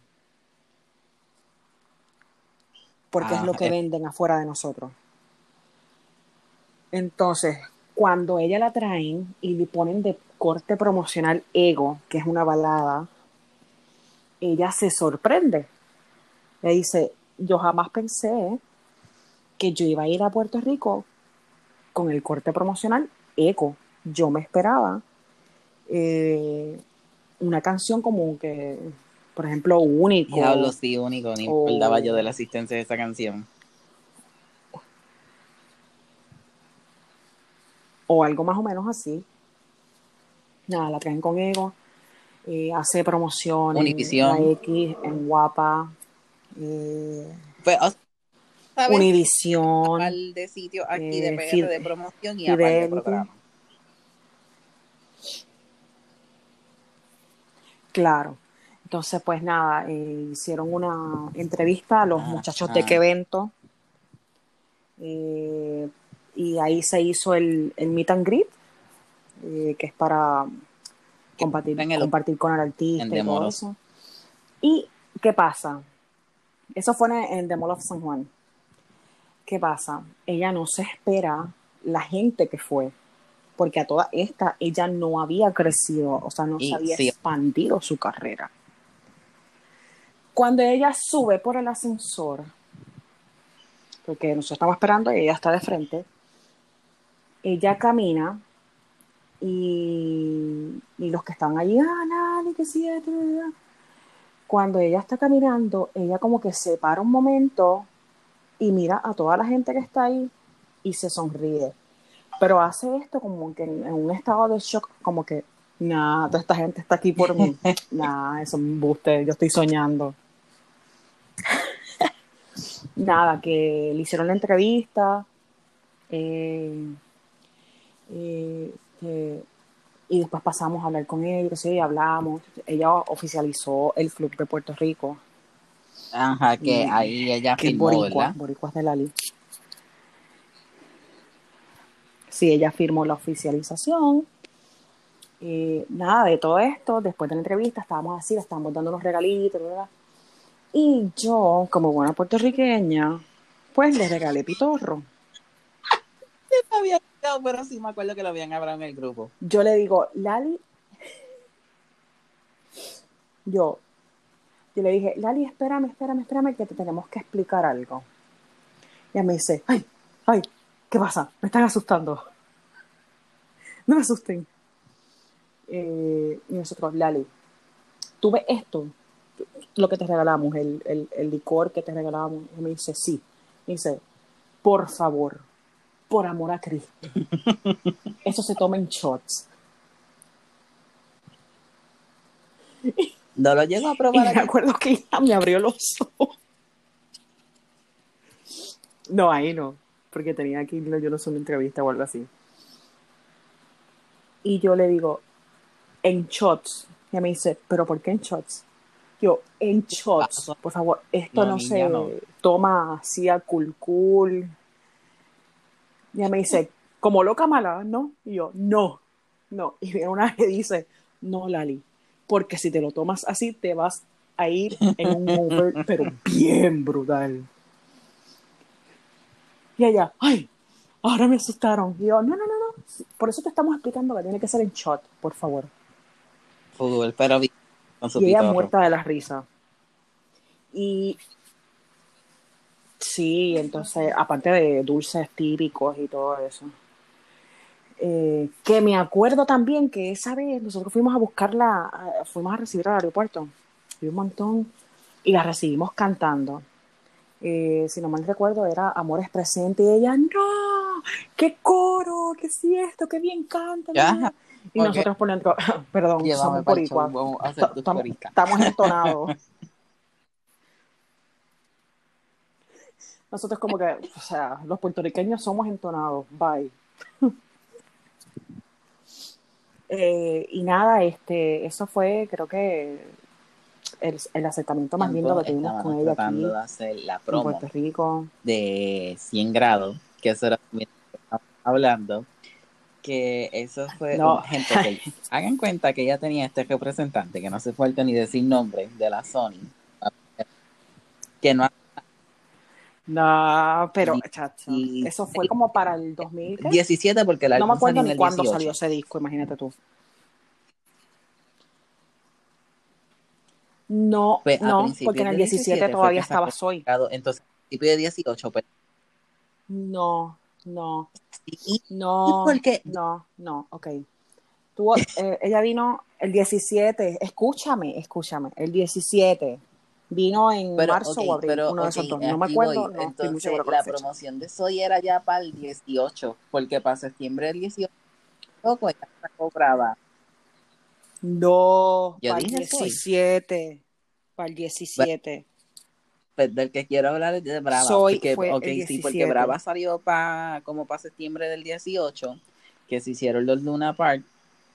Y pues quiero decir que entonces la promoción de Soy hubiera así. Mira, sigo con el puto Soy. Es que me encanta. La promoción de grado fue a ver. Escucha, no, es que te, te estás, te estás adelantando, porque después de Soy, que fue en el 17, yo viajé a verla. Que en el 17, Ajá. como todos se acuerdan, pues la, eh, tuvo María, pasó María en Puerto Rico, y yo, este, afortunadamente, había comprado boletos eh, para Buenos Aires, porque aparte, pues, obviamente, este, ya tenía los boletos del concierto de Lali, pues tenía a mis amigas. Ah, tú no las conocías para ese entonces. eh, Ok. Más que en Twitter y ya. No, yo iba a conocer a mis amigas. Exacto. Entonces, ¿qué pasa? Pues, ese- mira, ese vuelo fue uno, eh, yo había comprado en agosto, en agosto el, el boleto. Dije, ay, lo voy a comprar y me voy a ir, olvídate. bla, bla, bla". Total, era mi regalo atrasado de graduación, Ajá. porque me había graduado en el 2016 de la universidad. pues nada, que llega el día, el 27 de octubre, me acuerdo como hoy. Y yo loca por salir de este Ya. revuelo que estábamos viviendo, Huracán. que no había luz, no había electricidad, no había internet, no había nada. Entonces, pues yo llego al, al, al aeropuerto y que me dice la de Avianca, el vuelo está cancelado. Y yo, ¿what? Sí, este, el vuelo está cancelado, puede salir el, el 29. Y yo, ¿qué qué? Yo, no, mi amor. Así mismo le dije a la, front desk. Yo, no, mi amor. Ustedes tienen alianzas con otras aerolíneas, ¿verdad? Y me dijo, sí, sí, yo. Pues entonces tú me vas a buscar un vuelo que salga ahora mismo de aquí, en las próximas horas, haciendo escala en yo no sé dónde, pero que yo llegue a Argentina el día que tengo que llegar, porque ya yo tengo todo mi, mi schedule en Argentina hecho. Está todo hecho por día y no puedo perder el tiempo. Nada, todas estas, viene la muchacha bien cool, sigue buscando, me dice, mira, apareció un vuelo que sale ahora mismo a las 3, pero está atrasado. Te voy a montar en ese. Yo tuve que correr, o sea, literal, te hablo literal. Me dice, me saca el, el papel, bla, bla, bla, me dice, vete al counter de Delta. Yo voy corriendo al counter de Delta. Y voy a donde muchacho y yo. Y le digo, me acaban de cambiar el vuelo para Delta. Y me dice, sí, sí, está atrasado, todavía tienes tiempo de llegar. Y yo, ¿tú crees que la maleta este, me llegue? Me dice, no te preocupes, que ahora mismo yo la mando. Alguien viene a buscarla y la mete en el avión. Y él haciéndome todo el check-in, el proceso, qué sé yo, viene, eh, habla por teléfono, tengo una maleta para el vuelo tal, por favor, necesito que la vengan a buscar. Porque fue un cambio. Sí, y fueron a buscarla, qué sé yo. Y yo dice, te voy a agradecer si esa maleta me llega, porque si no me llega, a dar el yello, porque encontrar ropa en Argentina para este cuerpo es muy difícil. porque por si no lo saben, en Argentina no hay ley de detalles. O sea, no Choqueado. No sabía eso de eh, Argentina. eso. Argentina, ¿qué está pasando Argentina? No, no hay, o sea, no hay ley de detalles, no. O sea, el X large que te venden es un large. Este, pues nada, pues llego allí, gracias a Dios, estaba a tiempo para subir al avión. Yo llegué casi muriéndome porque tuve que correr todo el aeropuerto. Todo el aeropuerto. No hago más que, así escala en, creo que fue en Filadelfia. No, en Atlanta, en Georgia. Llego a Georgia. Estoy así esperando, no, pues, yo voy corriendo porque teníamos los minutos contados, no porque el de Puerto Rico eh, había salido atrasado. Y yo, ay Dios mío, vamos a perder esto. Fui corriendo. Cuando llego, Wow. habían atrasado el vuelo nueve horas. Nueve horas.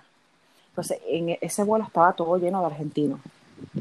Ustedes no se imaginarán las puteadas de los argentinos. Concha de su madre, hijo Gente, de sí, puta. ok, no sé, que siempre hacen a los españoles mal hablar, pero no, los argentinos también. Sí. Son unos hijos de puta. Sos hijo de puta. ¿Cómo me va a hacer esto? Que yo tengo que llegar. Que esto, que lo otro. Que si la visa. Verdad, es que ellos me van a meter preso. Andate a la reconcha No de tu puedo madre, hijo de mil puta. Y entonces, pues nada, pernocto en el hotel que nos dan, eh, porque pues se había atrasado nueve horas, que ellos lo sentían muchísimo, me dieron un vale para comer. Por lo menos no te dejaron durmiendo en el aeropuerto como lo hacen otra y gente. pues el hotel no, no pueden, porque son más de cinco horas. Y, y es nocturno. Gente, oigan bien, si a ustedes se les atrasa, por ejemplo, si ustedes están en una escala y la escala se atrasa más de seis horas te- y, y es al otro día que sale el vuelo, ellos te tienen que proveer el hotel.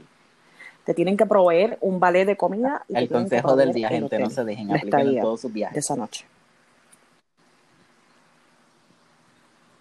Exactamente. Aprendan, aprendan a defenderse, a defender sus derechos. Pues nada, pues al otro día, total, no dormí nada. El hotel fue para como que descansar así la mente y qué sé yo. Muy lindo, por ciento. Oh, wow. Eh, era un Holiday Inn, súper lindo. Este, pues nada, al otro día llego y llego a Argentina. Madre mía, la fila que había en inmigración. Larguísima. Yo me quería Como morir. la del Friday. Larguísima. Pero bueno, exacto. Entonces, cuando llegan allá a Argentina, pues tienen que decir dónde se van a quedar, cuántos días, tarará, tarará, tarará, tarará. Yo me iba a quedar, yo no iba por un hotel, iba para la casa de, mi- de, de una de mis amigas, que me iba a quedar ahí. Sí, donde ella me iba a quedar, que me ofreció quedarme en su casa. Gracias, No, doy, claro. porque me ahorré muchísimo dinero. Pues nada, que yo llego, está mi amiga con sus dos nenes. Entonces estoy así, y me dice, Gris, pero sale y yo, pero es que todavía estoy pasando por aquí. bla, bla, bla". Y cuando sale que ellos vienen a recogerme y me abrazan y qué sé yo. La primera noche, Lali tenía un programa al otro día que era Oh, Ah, porque al otro día llegaba mi otra amiga, la de Miami. Llegaba al otro día. Porque éramos tres amigas las que viajábamos. oh, no la de sabía de Ecuador, la de Ecuador. la de Miami y yo que soy de Puerto Rico. Y, la, y, y mi amiga de Miami eh, llega al otro día y Lali tenía, iba a salir en un programa que se llama ay, Almorzando con Mirta Legrand, qué sé yo, algo así, no me acuerdo, era con, con Mirta. Entonces, yo miraba y miraba y yo, coño, Lali no llega. Lali llegando tarde a todas partes. Eso no falla en ella. Nada, la veo, estoy hablando así con la productora. Y viene y me dice, ¿de dónde vienes? Y, y- y yo le digo, yo vengo de Puerto Rico y ella viene de Miami. Y ella No, me dice, para- ¿qué? A la grabación del programa. ¿Pero O qué sea, hacen El programa es aquí? vivo, si no me Si equivoco. ustedes lo que llegaron ahí del programa. ¡Wow! ¡Qué Al chévere! programa, ah, fuimos. ustedes O sea, estábamos afuera esperando. ahí. No, claro. Y entonces, oye, estábamos, teníamos que aprovechar. No la, ve- no la veíamos todos los días. Y entonces me dice, ¿qué? ¿Pero qué hacen? Nos decía, ¿pero qué hacen ustedes acá? ¿Qué hacen con las playas que tiene Puerto Rico y las playas que tiene Miami? Y yo le dije, nuestras playas ahora no están aptas para nada. O sea, me dice, ay, sí, es cierto lo del huracán, que sí, esto y de lo otro. Cualquiera. Y yo, de verdad que prefiero estar acá. Nada. Pues como no sabíamos si nos iban a dejar entrar, que si nosotros nos fuimos. Pero ¿qué pasa? Había una señora que es de estas Ajá. fans así empedernidas de Mirta Legrand. Y ella escuchó de dónde éramos, que de- me dice, no, de verdad que ustedes la aman, que si esto, yo voy a hacer todo lo posible, yo voy a hablar con la gente para que la dejen entrar. Y yo, no, pero si no se puede, está bien, la vemos otro día, en otra parte, qué sé yo. Eh, nos fuimos a almorzar.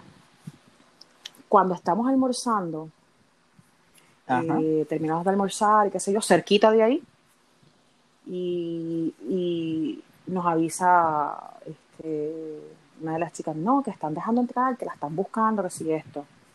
Y yo, ¿a quién me están buscando? Y Sol, mi amiga, me dice, bueno, vamos. Entonces, vamos, y la productora y la, la fan de Mirta viene y dice, ellas son, ellas son, búscame a la productora. ¿Qué pasa? Oye, no era nuestra intención jamás, jamás Eso que la habían dejado pasar. colarnos. Nunca. Nunca, de verdad, o sea, nosotros íbamos a esperar a cuando se pudiera que pasaran todos los demás y nos pasaran a nosotros. Nuestra intención nunca fue colarnos. O sea, no tenemos No esa, eso en la mente, yo no tengo como, esa cultura de salga la colando en ninguna parte. No. Exacto. Y, y la productora nos agarra, dice, a ustedes las estaba buscando y nos mete.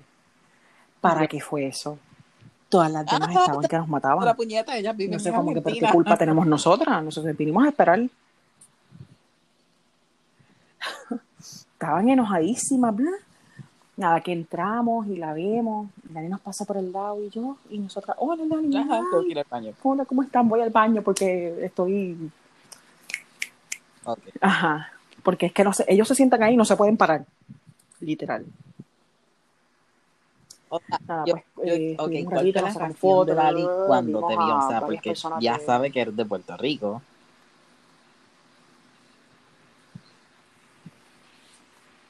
No, porque la reacción de Lali la vi, o sea, aparte de que nos vimos ahí, ella como que, como ya nos conoce las caras, me dice, ay, qué lindo que sí esto. Nada. Ella sale del programa y ella iba a parar, estaba en el carro, iba a parar. Pero vienen, sabes que las fanáticas en. Sudamérica son como que medias loquitas. Sí. Y vienen todas en bonche. Yo me, yo me echo hacia atrás. Yo digo, estas pendejas. Ay, discúlpenme la palabra. Estoy así. Y ellas se le tiran encima del carro y le tratan de abrir la puerta a Lali. ¿Qué pasa? No, Cuando claro, Lali ve eso, Lali cierra y le dice al chofer que siga.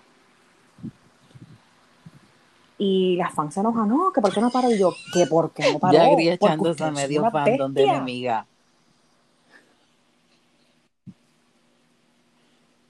Y yo, ustedes son una bestia. ¿Cómo le van a abrir, el- cómo le van a abrir la puerta?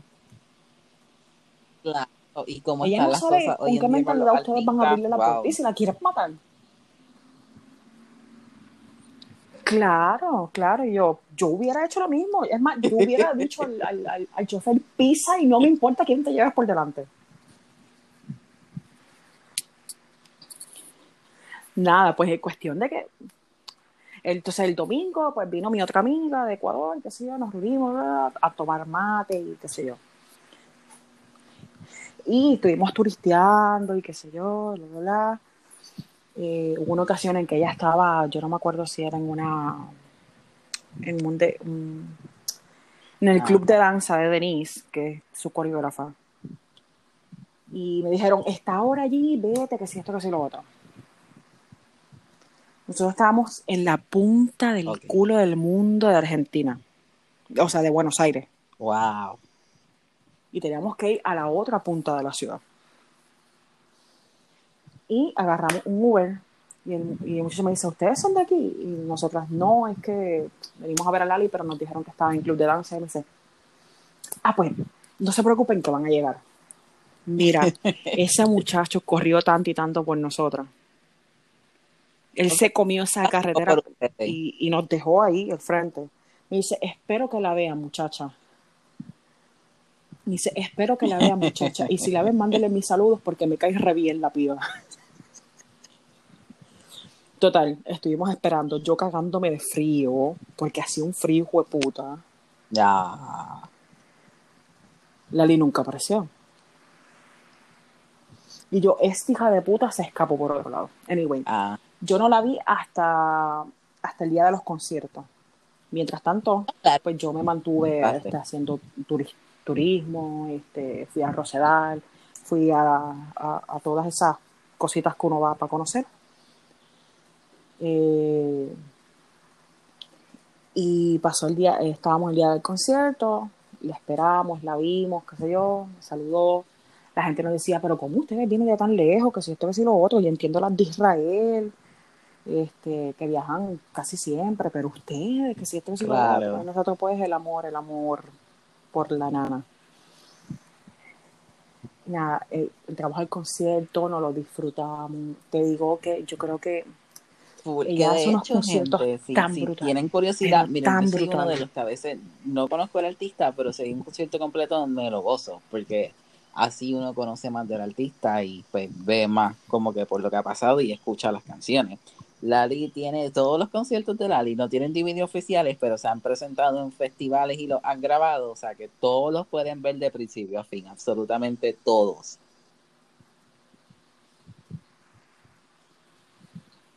Claro.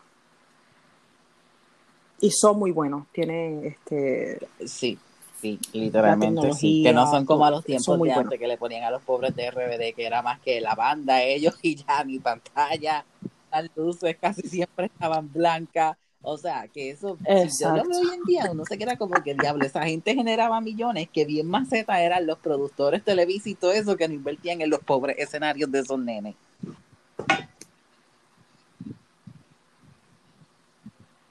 Verdad. Totalmente. Pues nada, pasa, los, pasa ese concierto y pasa la segunda Exacto. Cabe función, recalcar que exacto, que era Grisel el fue a 10 dos noviembre, funciones, no a una, fue a dos. Que ese era para Lali en vivo, ¿verdad? Sí, fui a se las llama. dos. que todavía no había salido el CD de Soy, Sí. pero ya estaba a punto de salir y había sacado la canción de Único, ¿verdad? Y Unana. O no, Unana era del otro. ¿Ya había salido Soy? Ese, No, no, ya había salido Soy. Esa, esa, Ya esa lo era último, parte de la gira ajá. de Soy que cambió a la en vivo. ajá. Que fue ya hace- que- que cerró. Ok, sí. que cerró en Miami el concierto. Sí. Entonces, este, pues ese, eh, ese día, eh, pues fuimos, qué sé yo, creo que era un viernes o un sábado, no me acuerdo. No. Y este, al otro día ya tomaba un vuelo para Londres. Eh, Emma, porque iba para los, eh, los que MTV, los dos. EMA, los Euro- European Music Awards. Y entonces pues fui, eh, yo fui y dije, Lali, que sí, bla". Ah, porque ya había Sí. estrenado este Tu Sonrisa, o algo así. Tu Sonrisa la había estrenado ahí. Sí, Tu Sonrisa la había estrenado, que esa salió en Brava. Y tu novia, que Esa en salió ese también todavía estrenó. no, no había salido Brava. Ahí ella empezaba como que... Tu novia le estrenó también ahí. Ella estaba para sacar el segundo... El tercer disco. Nada, pues entonces, este, le digo, no, Lali, vengo de Puerto Rico. Y me dice, no, si Que yo wow, sé, que yo en sé, verdad yo eso sé tiene que de ser como que sí, bien yo me bonito, bien gratificante, o sea, porque con tanta gente que ve en el mundo, como que pues, te acuerdas de las caritas.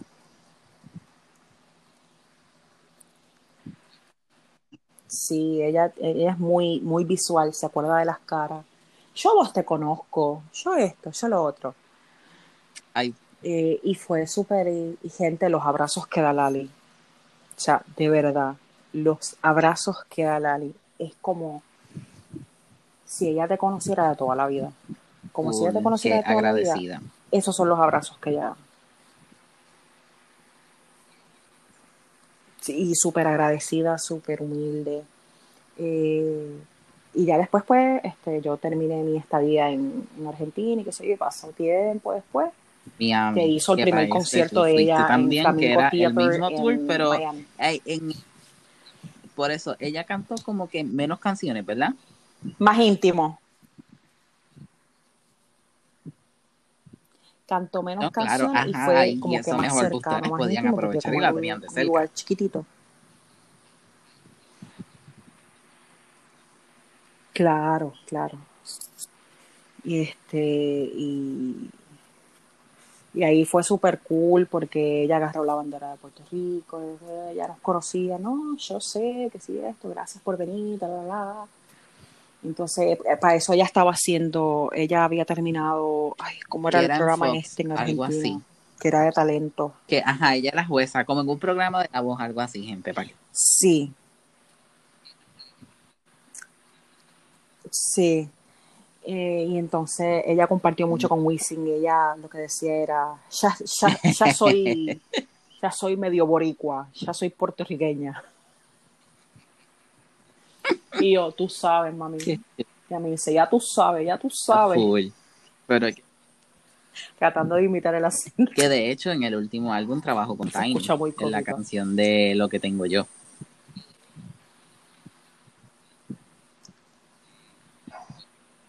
sí, trabajó con Tiny, eh, trabajó con, este, ay, ¿cómo se llama él? Sinceramente, yo de los productores de ella. Si hablamos de él al principio. Noriel. Oh, no, no, chico, este, de, Noriel. Es que ella empezó con tres músicas. Ella sigue con ellos, no, no sé, hay antes o sea, ya cortó lazos con esa gente. No, ya no sigue con ellos. Sí.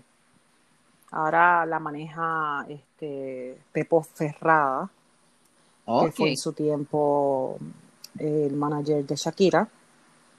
Que tiene, sí, pero tiene sus cositas que no son muy buenas, pero Ok, lo importante es que pues comparte Y eso sería tema que de otro en, en algún momento, que pues a pesar de todo está bien porque maybe como que puede in- encaminarla. Como que decir, ok, ve haciendo estas cositas que te pueden funcionar.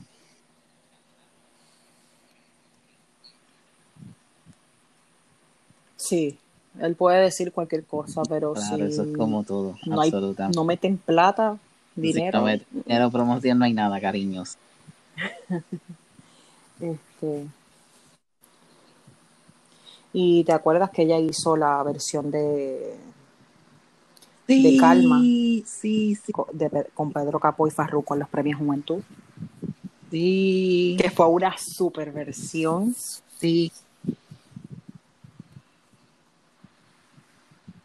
Si no la han visto, vayan y búsquenla, pero supongo que la vieron porque los premios se vieron. De hecho, yo te he dicho que el padrino de Pedro, Eso, pues lo conozco y va a mi trabajo. Súper brutal. Y yo siempre que salimos hablando así como los locos, le digo que le diga a Pedro que grabe con ella. Y él es tan peñón que quiere que Pedro grabe un CD de bolero.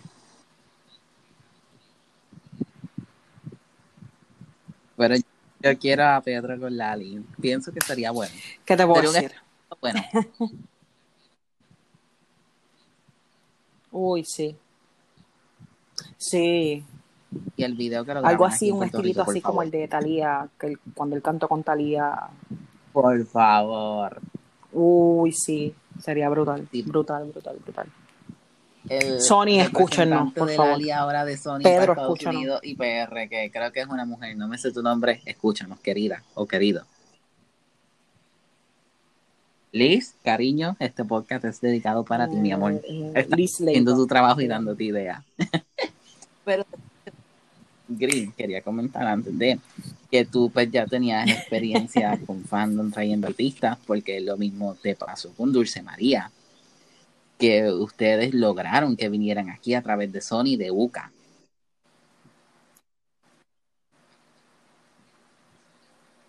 Yo para ese tiempo no era, ¿cómo te digo? No era la más fan de Dulce. No soy la más fan de Dulce. Pero yo este, sí estaba en lo que es el club y eso. Porque Pero ahí, UCA, o sea, no me acuerdo UCA cómo se llamaba el programa que era espectacular. En las tardes, pero UCA salía y hablaba. Sí. Y entonces, pero ella hizo un excelente trabajo de con. Dulce. A mí me habría Ajá. encantado que Lali Pero, fuera. o sea, tú conociste estuviera a en su carta. también y cómo fue tu experiencia con ella.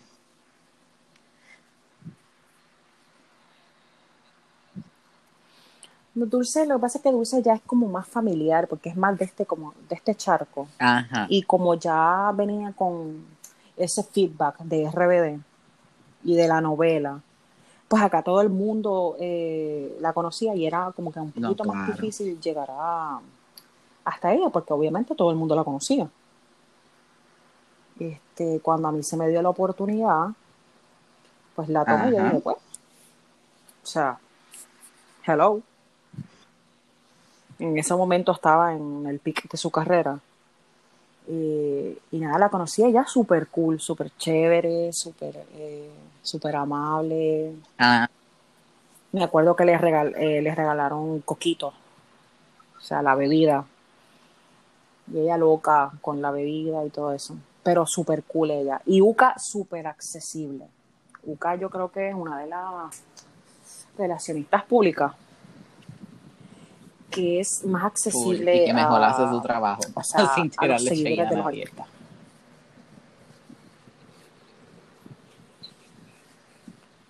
Sí, definitivamente. Qué lástima que, ¿verdad? Este, nada más trabaje con artistas de Universal. De verdad. Vamos a ver, Dana dijo que quería venir. Vamos a ver si ya cuando se termine toda esta pandemia de mierda, eh, puede, Pues, puede, claro, y las novelas puede de Dana, pues porque sí, Dana tiene mucho público. Yo- ¿Quién carajo no vio a mí, la niña de la mochila azul? ¿Y quién carajo no vio Elite en Netflix?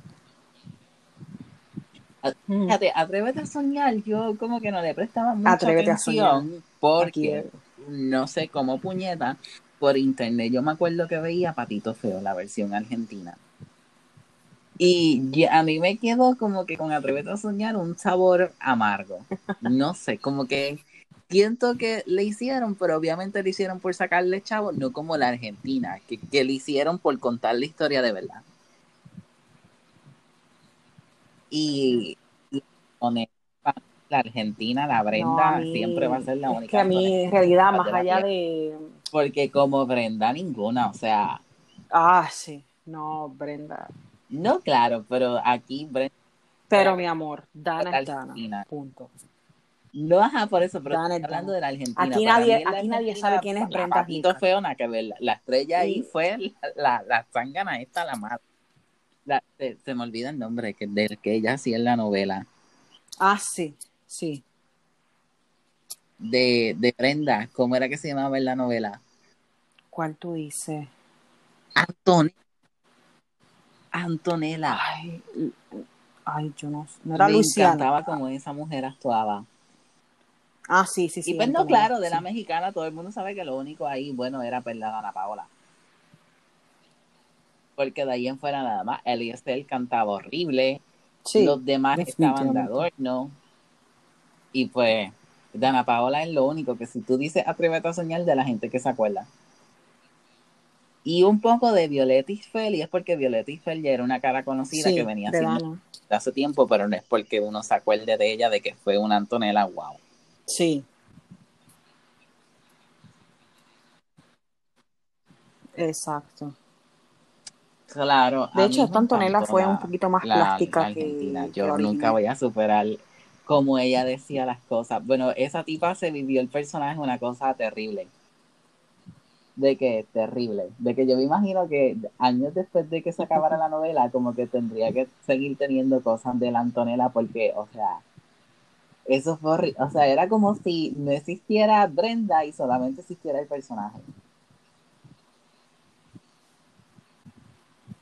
Uh, Sí, que, que se adentran tanto en el personaje. que- eso. Fíjate, de las que se- novelas se- se nunca la mimetizan. conocí por novelas porque nunca, te lo juro, que nunca he visto ninguna novela en la que Lali ha salido. Nunca.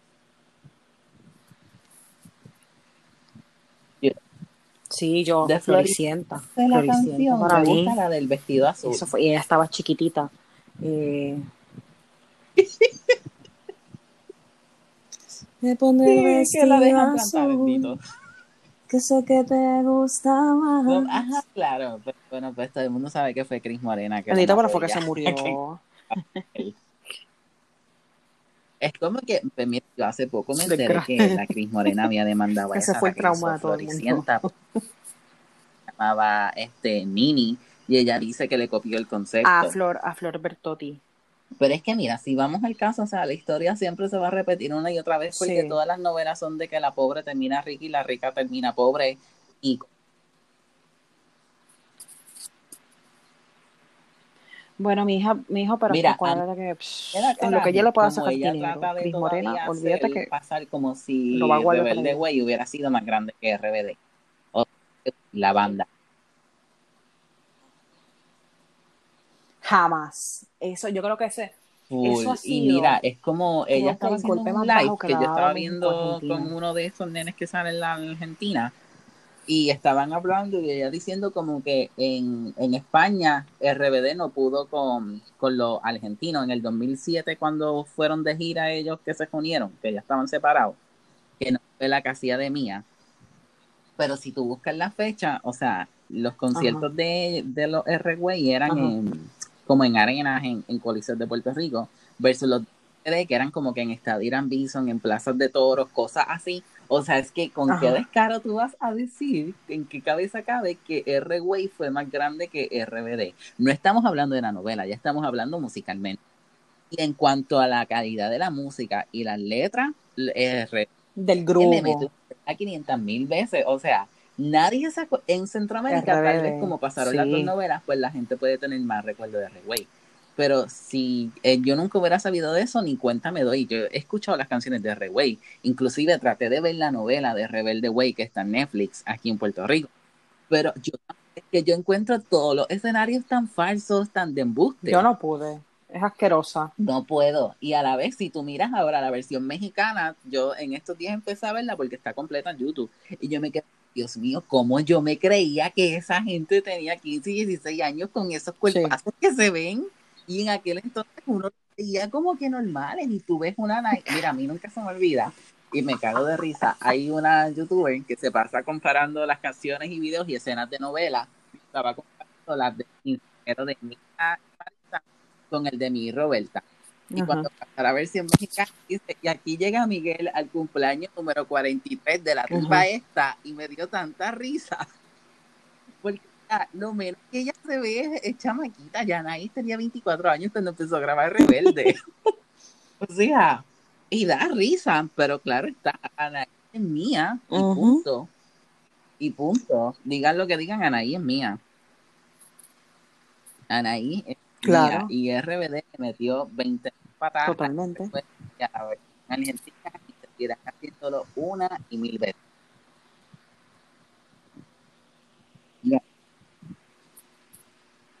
Totalmente, totalmente. Y yo creo que ese ha sido como, Uy. como el golpe en el orgullo a los argentinos. No, que sí. Y yo, y yo, y yo siempre he dicho, tienen que aceptar que tanto el producto de la novela puede ser mala o, o no mala. Claro que sí. Tanto en ¿Quién novela no se como en de canciones musical, de RBD México se lo llevó en todo el mundo? Claro. Y que para Bueno, que anunciaron el reencuentro, o sea, acerca del reencuentro, Chris dijo que el disco que grabaron los tres de Reway que quedaban, que iba a salir para el 2007, que nunca sacó, pues lo iba a sacar para principios de este año. O sea, ella aprovechando. Y lo, de hecho, lo que la gente no sabe es que la versión de Rebelde no se pasó en. Argentina. Hasta tiempo después. Y los discos de RBD no llegaron a Argentina hasta el 2008, 2007. No, 2007. Fue que empezaron a vender los discos. Morena lo- y es, y es que eso Sí. fue parte del contrato que firmó México. Cuando que no ellos podían ya estaban a de su música allí hasta el 2005. Fue cinco años. O sea que ah, ah, ellos llegaron para el 2007 como empezar Claro. desde cero. Pero Que ahí cuando fue donde conocieron a Teen. Angels, que conocieron Porque a Lali. Que ya ahí, ahí eso fue al principio del A final, por así decirlo, sí. de RBD. Me acuerdo. No sé, mira, te estoy- esta mujer no me da buena espina. Ujú, Totalmente. Y de hecho, todo el, toda, todo el mundo, eh, o sea, todo el mundo se preguntaba que por qué, por qué, por qué, por qué no, no liberaron las canciones, por qué no, no Pues había fíjate, una reunión, por qué no, no nada con, o sea, con el grupo, ¿no? Y, er- y era realmente eh, que Cris Morena tenía los derechos. Claro, porque cuando Y ella dijo en- que en no, muchas pero sí entrevistas lo dicen, Morena cuando ellos los se rompieron, le preguntaron que si querían seguir o no, porque tenían que firmar de nuevo para los derechos del grupo. Y ahí pues fue que salió que Anaín tenía el contrato de solista. Eh, Alfonso nunca le gustó cantar y siempre lo decía y pues que quería irse a la actuación y pues ya como que todos estaban cansados de, de que no tenían gira y pues querían rumbos diferentes.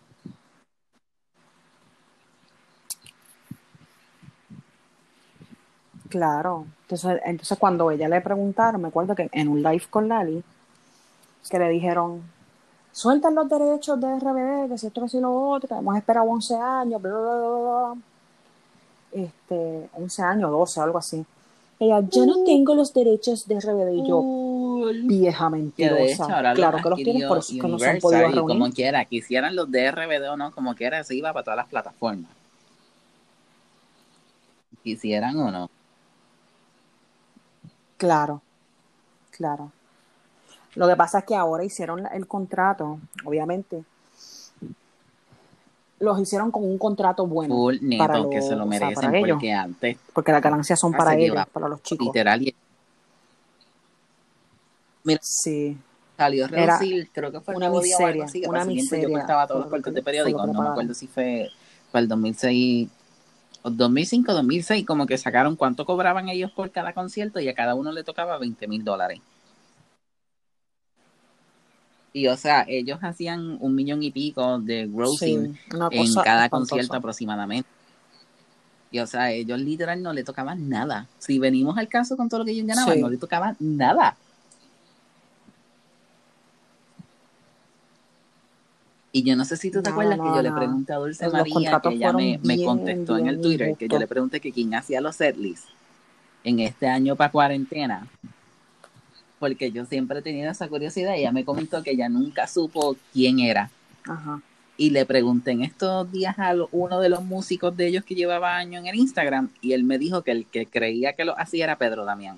O sea que ni siquiera ellos tenían control de las canciones que iban a cantar.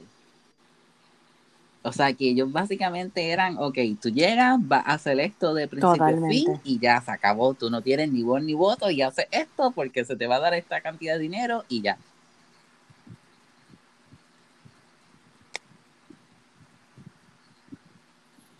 Totalmente. Pero qué bueno que, ¿verdad? Se pusieron, este, eh, se pudieron reunir. Obviamente no estaban todos porque Poncho, pues ya sabemos que no quería. Y Dulce, pues porque No, estaba, Ya había parido. no, estaba recién parida ya, ya había parido. Y, y, es- y estaba con, con su bebé que no iba. Lo vi. Que, hay que una polemiquita por ahí lo te- o sea, como que lo sacaron que de dijo contexto, porque, o sea, Maite nunca ha sido de polémica ni nada.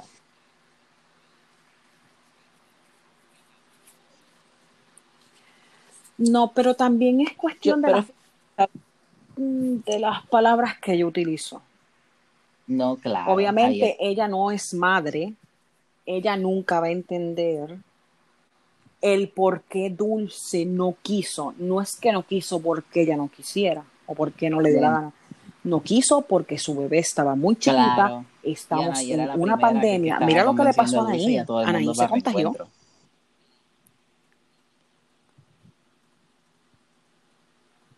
Ahora mismo, si Dulce hubiera estado, se hubiera contagiado, hubiera Claro. contagiado a su bebé, quiera Dios pasaba algo, entonces, No, porque la bebé de Dulce que tenía cuando nació, cuando hicieron el concierto tenía, qué sé yo, como una semana.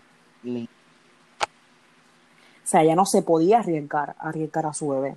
Entonces, ¿qué pasa? Maite dice estas declaraciones eh, que yo pienso que fue para generar polémica.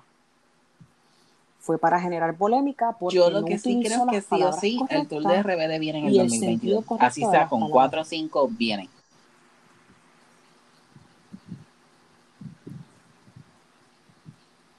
Pues yo creo que es factible que, o sea, que Ah, el como curso lo- es y que vayan a escoger tres ciudades, Como, una para como lo había dicho en Latinoamérica, el tweet. Yo pienso una para que tendrá Europa y un una poco para más, pero que va a ser limitado. O sea, yo le doy algo máximo de 20 y pico de fecha. De ahí que no pase más. Ah. No, no creo, no creo.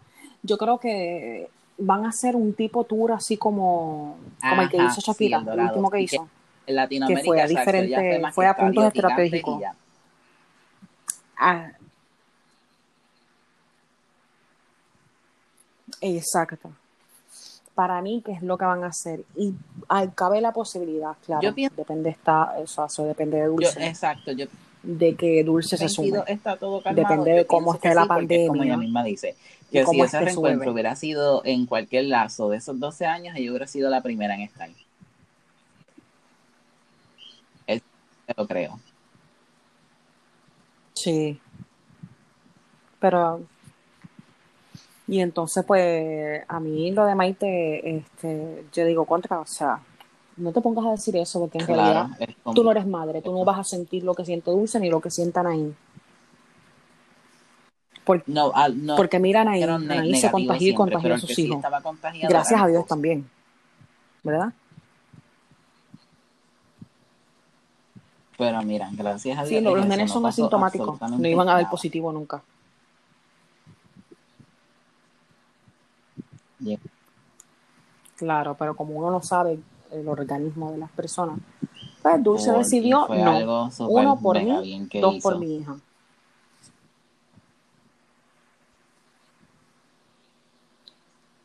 Sí, no, y obviamente se extrañó porque cuando cantaron este No Pares, yo Mira, dije, a mí me no, dio coraje sí, con Inalcanzable, son de mis canciones pero favoritas y ahí faltaba Dulce. hizo una cacada. Y te dije lo que sí. dije. Una cacada. Ah.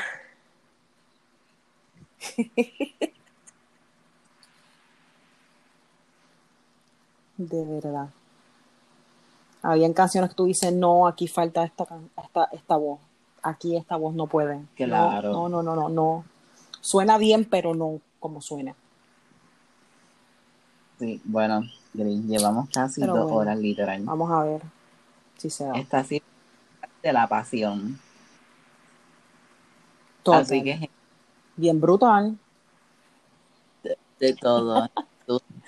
El, el podcast de música. Empezamos con Lali. Bueno, hablamos un a chin de Dana, pero por encima. Ay, menos mal que no metimos a Dana porque si no cuatro horas. Pero mira, ya para cerrar con broche de oro, a mí que no me gusta el chisme, pero ustedes le entretienen, ok. No. Pues supuestamente Ana Paola fue la culpable de que Tini y Yatra se separaran, lo cual yo pienso que es mentira. Pero este idiota tampoco No, nunca yo dijo estoy nada segura que es mentira. Yo no creo, yo estoy segura que es Y mentira. eso me da coraje, o sea, Yatra jódete ya tú. Y la pobre Dana No. Paola fue la que tuvo que bregar con el hate de todo el mundo. Eh, Yatra, Yatra es un... A ese tiempo fue cuando salió la canción de Duele de Tini, que la había grabado hace como un año y de está la parte que dice, ahora ya entiendo su mala fama. Dana Paola que tiene la canción que se llama Mala Fama y ahí se fue el morsal para afuera. Y lo que a veces yo entro a Twitter y me Uh, río con los cayeron de encima. los extremos que se van y por las cosas que se pelean. Loca, sí, es como que yo no sé por qué la gente simple y sencillamente no es disfrutar a todos los artistas y ya es como yo, mira, yo escucho a Dana, escucho a Lali, escucho a Tini, o sea, es como que no tengo que escoger ninguna porque las tres me gustan y aunque hacen música parecida, es eso, música parecida que no es igual, cada una es diferente y me las puedo disfrutar y no tengo que escoger ni una ni la otra.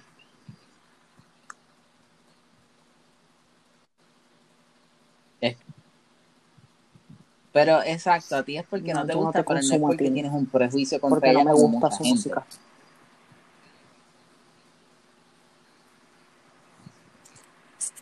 No. También Yo, lo, a, a mí lo del me papá son cosas es que jode también, de cómo trató a Lali el pobre Me señor. da falsita.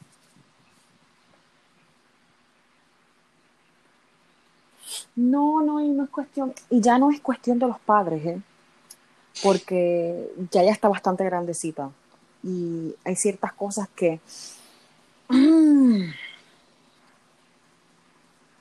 como pasó lo que pasó con Dana, que ella nunca sabía aclarar hasta tiempo después y en una entrevista llorando, o sea que dejó todo para, para la mierda. So que hay cositas que sí. Ya no tiene que ver con los padres, ya tiene que ver ella como ser humano y como mujer. Ah, tienes tus razones. Así que tengo mis cositas ahí. ¿Qué? ¿Tú la viste a Sí. ella? Más una experiencia personal con ella en Miami, pues. Yo, Sí, en el- cuando fueron este, los premios Juventud que yo fui. Ok, cuéntame. Ella es como que media, de estas artistas como que es que como que media plastiquita. Y, y la, y la, y la sonrisita plastiquita y el de, sí, yo quiero una foto contigo, yo te abrazo, y pues, pero obviamente no le pediste una foto, porque, pero sí la viste cerca. La viste interactuar. Oh, o sea que Sí, literal tú la porque tuviste al lado. se estaba sacando una foto con, con, con una amiga mía. Ok, y Eh, con tu sí, amiga y fue entonces como vi que, eso y como ¿estás bien? que- algo así o más que la Pero foto. ella está pendeja. No, ella fue, ay, hola, sí, la foto. Pero es como que, ven, te abrazo, pero no, me, no te me acerques Y mucho, aléjate un poquito. Eh. Sí, sonrisita falsa. Ajá, claro, y pues tú con- al, al estar Y siempre pues, cerca del Ali, ver el trato del Ali, pues, o sea, pues, notaste la diferencia entre una y la otra del personaje. Claro. Sí, uh, abismal. Abismal, inclusive hasta con Nati Natacha, que yo lo conocí ese mismo nice. día. O sea, abismal. eh, Una diferencia abismal. Yo, yo, coño, No, Bob, Nati es una- ¿quién más tú Nati conociste es un día, encanto. hermana? Un encanto de mujer.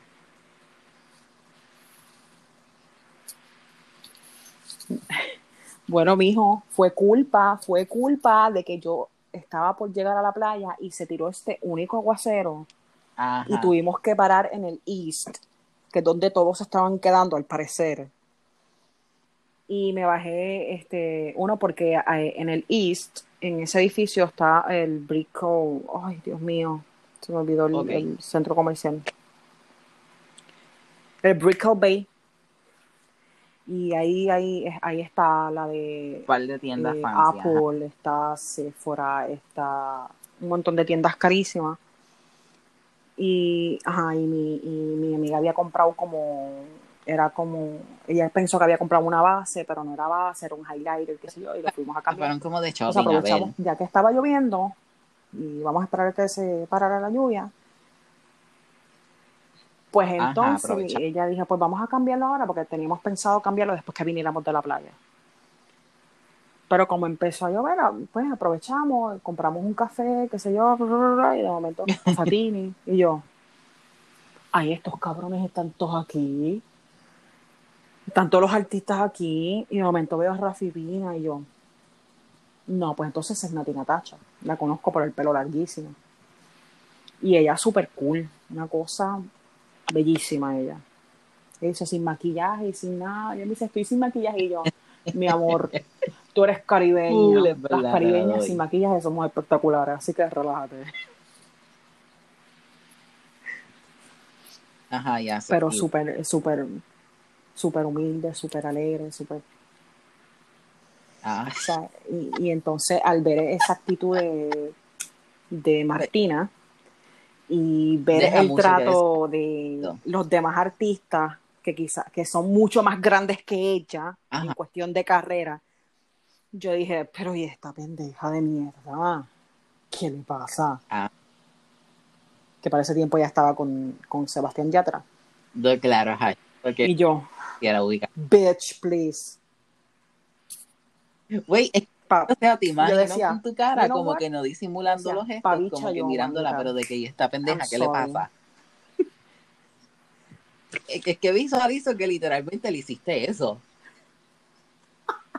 Igual. Ajá, entonces, lo que, que le ya lejos de ella, o sea, ni te voy a bitch, saludar, ni te voy a pedir una foto, ni Pero nada. picha, pues, you know what? Pa' bicha yo.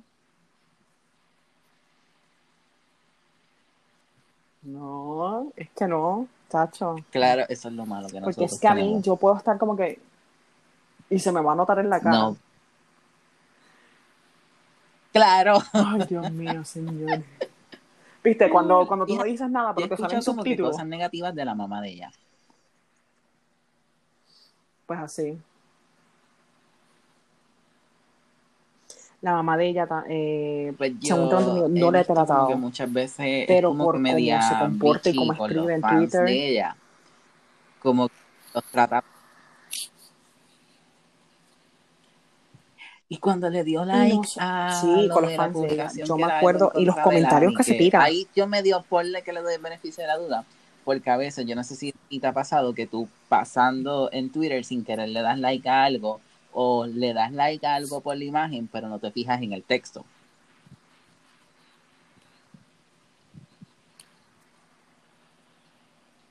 No, ella sabía. Ese meme sabes. estaba hace tiempo. Así que ella sabía lo que le estaba dando like. Que by the way, ni, ni, ni siquiera Dios, pidió disculpas. Fíjate, algo curioso es que fueron, "Ay, Tini y Lali, yo todos sabemos que eso". se No se odian, pero ellas juran que no se odian, pero se siguen en, en todas las redes.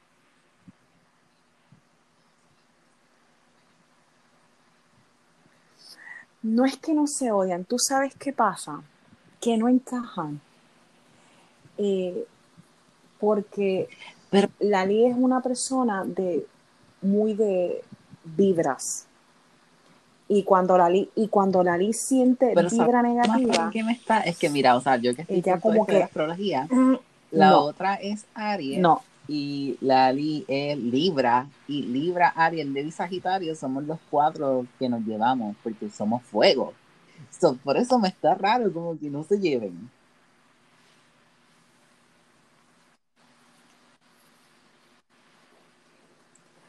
pero no es que, yo creo que también tiene que ver mucho con la mentalidad de cada una, ¿me entiendes? Eh,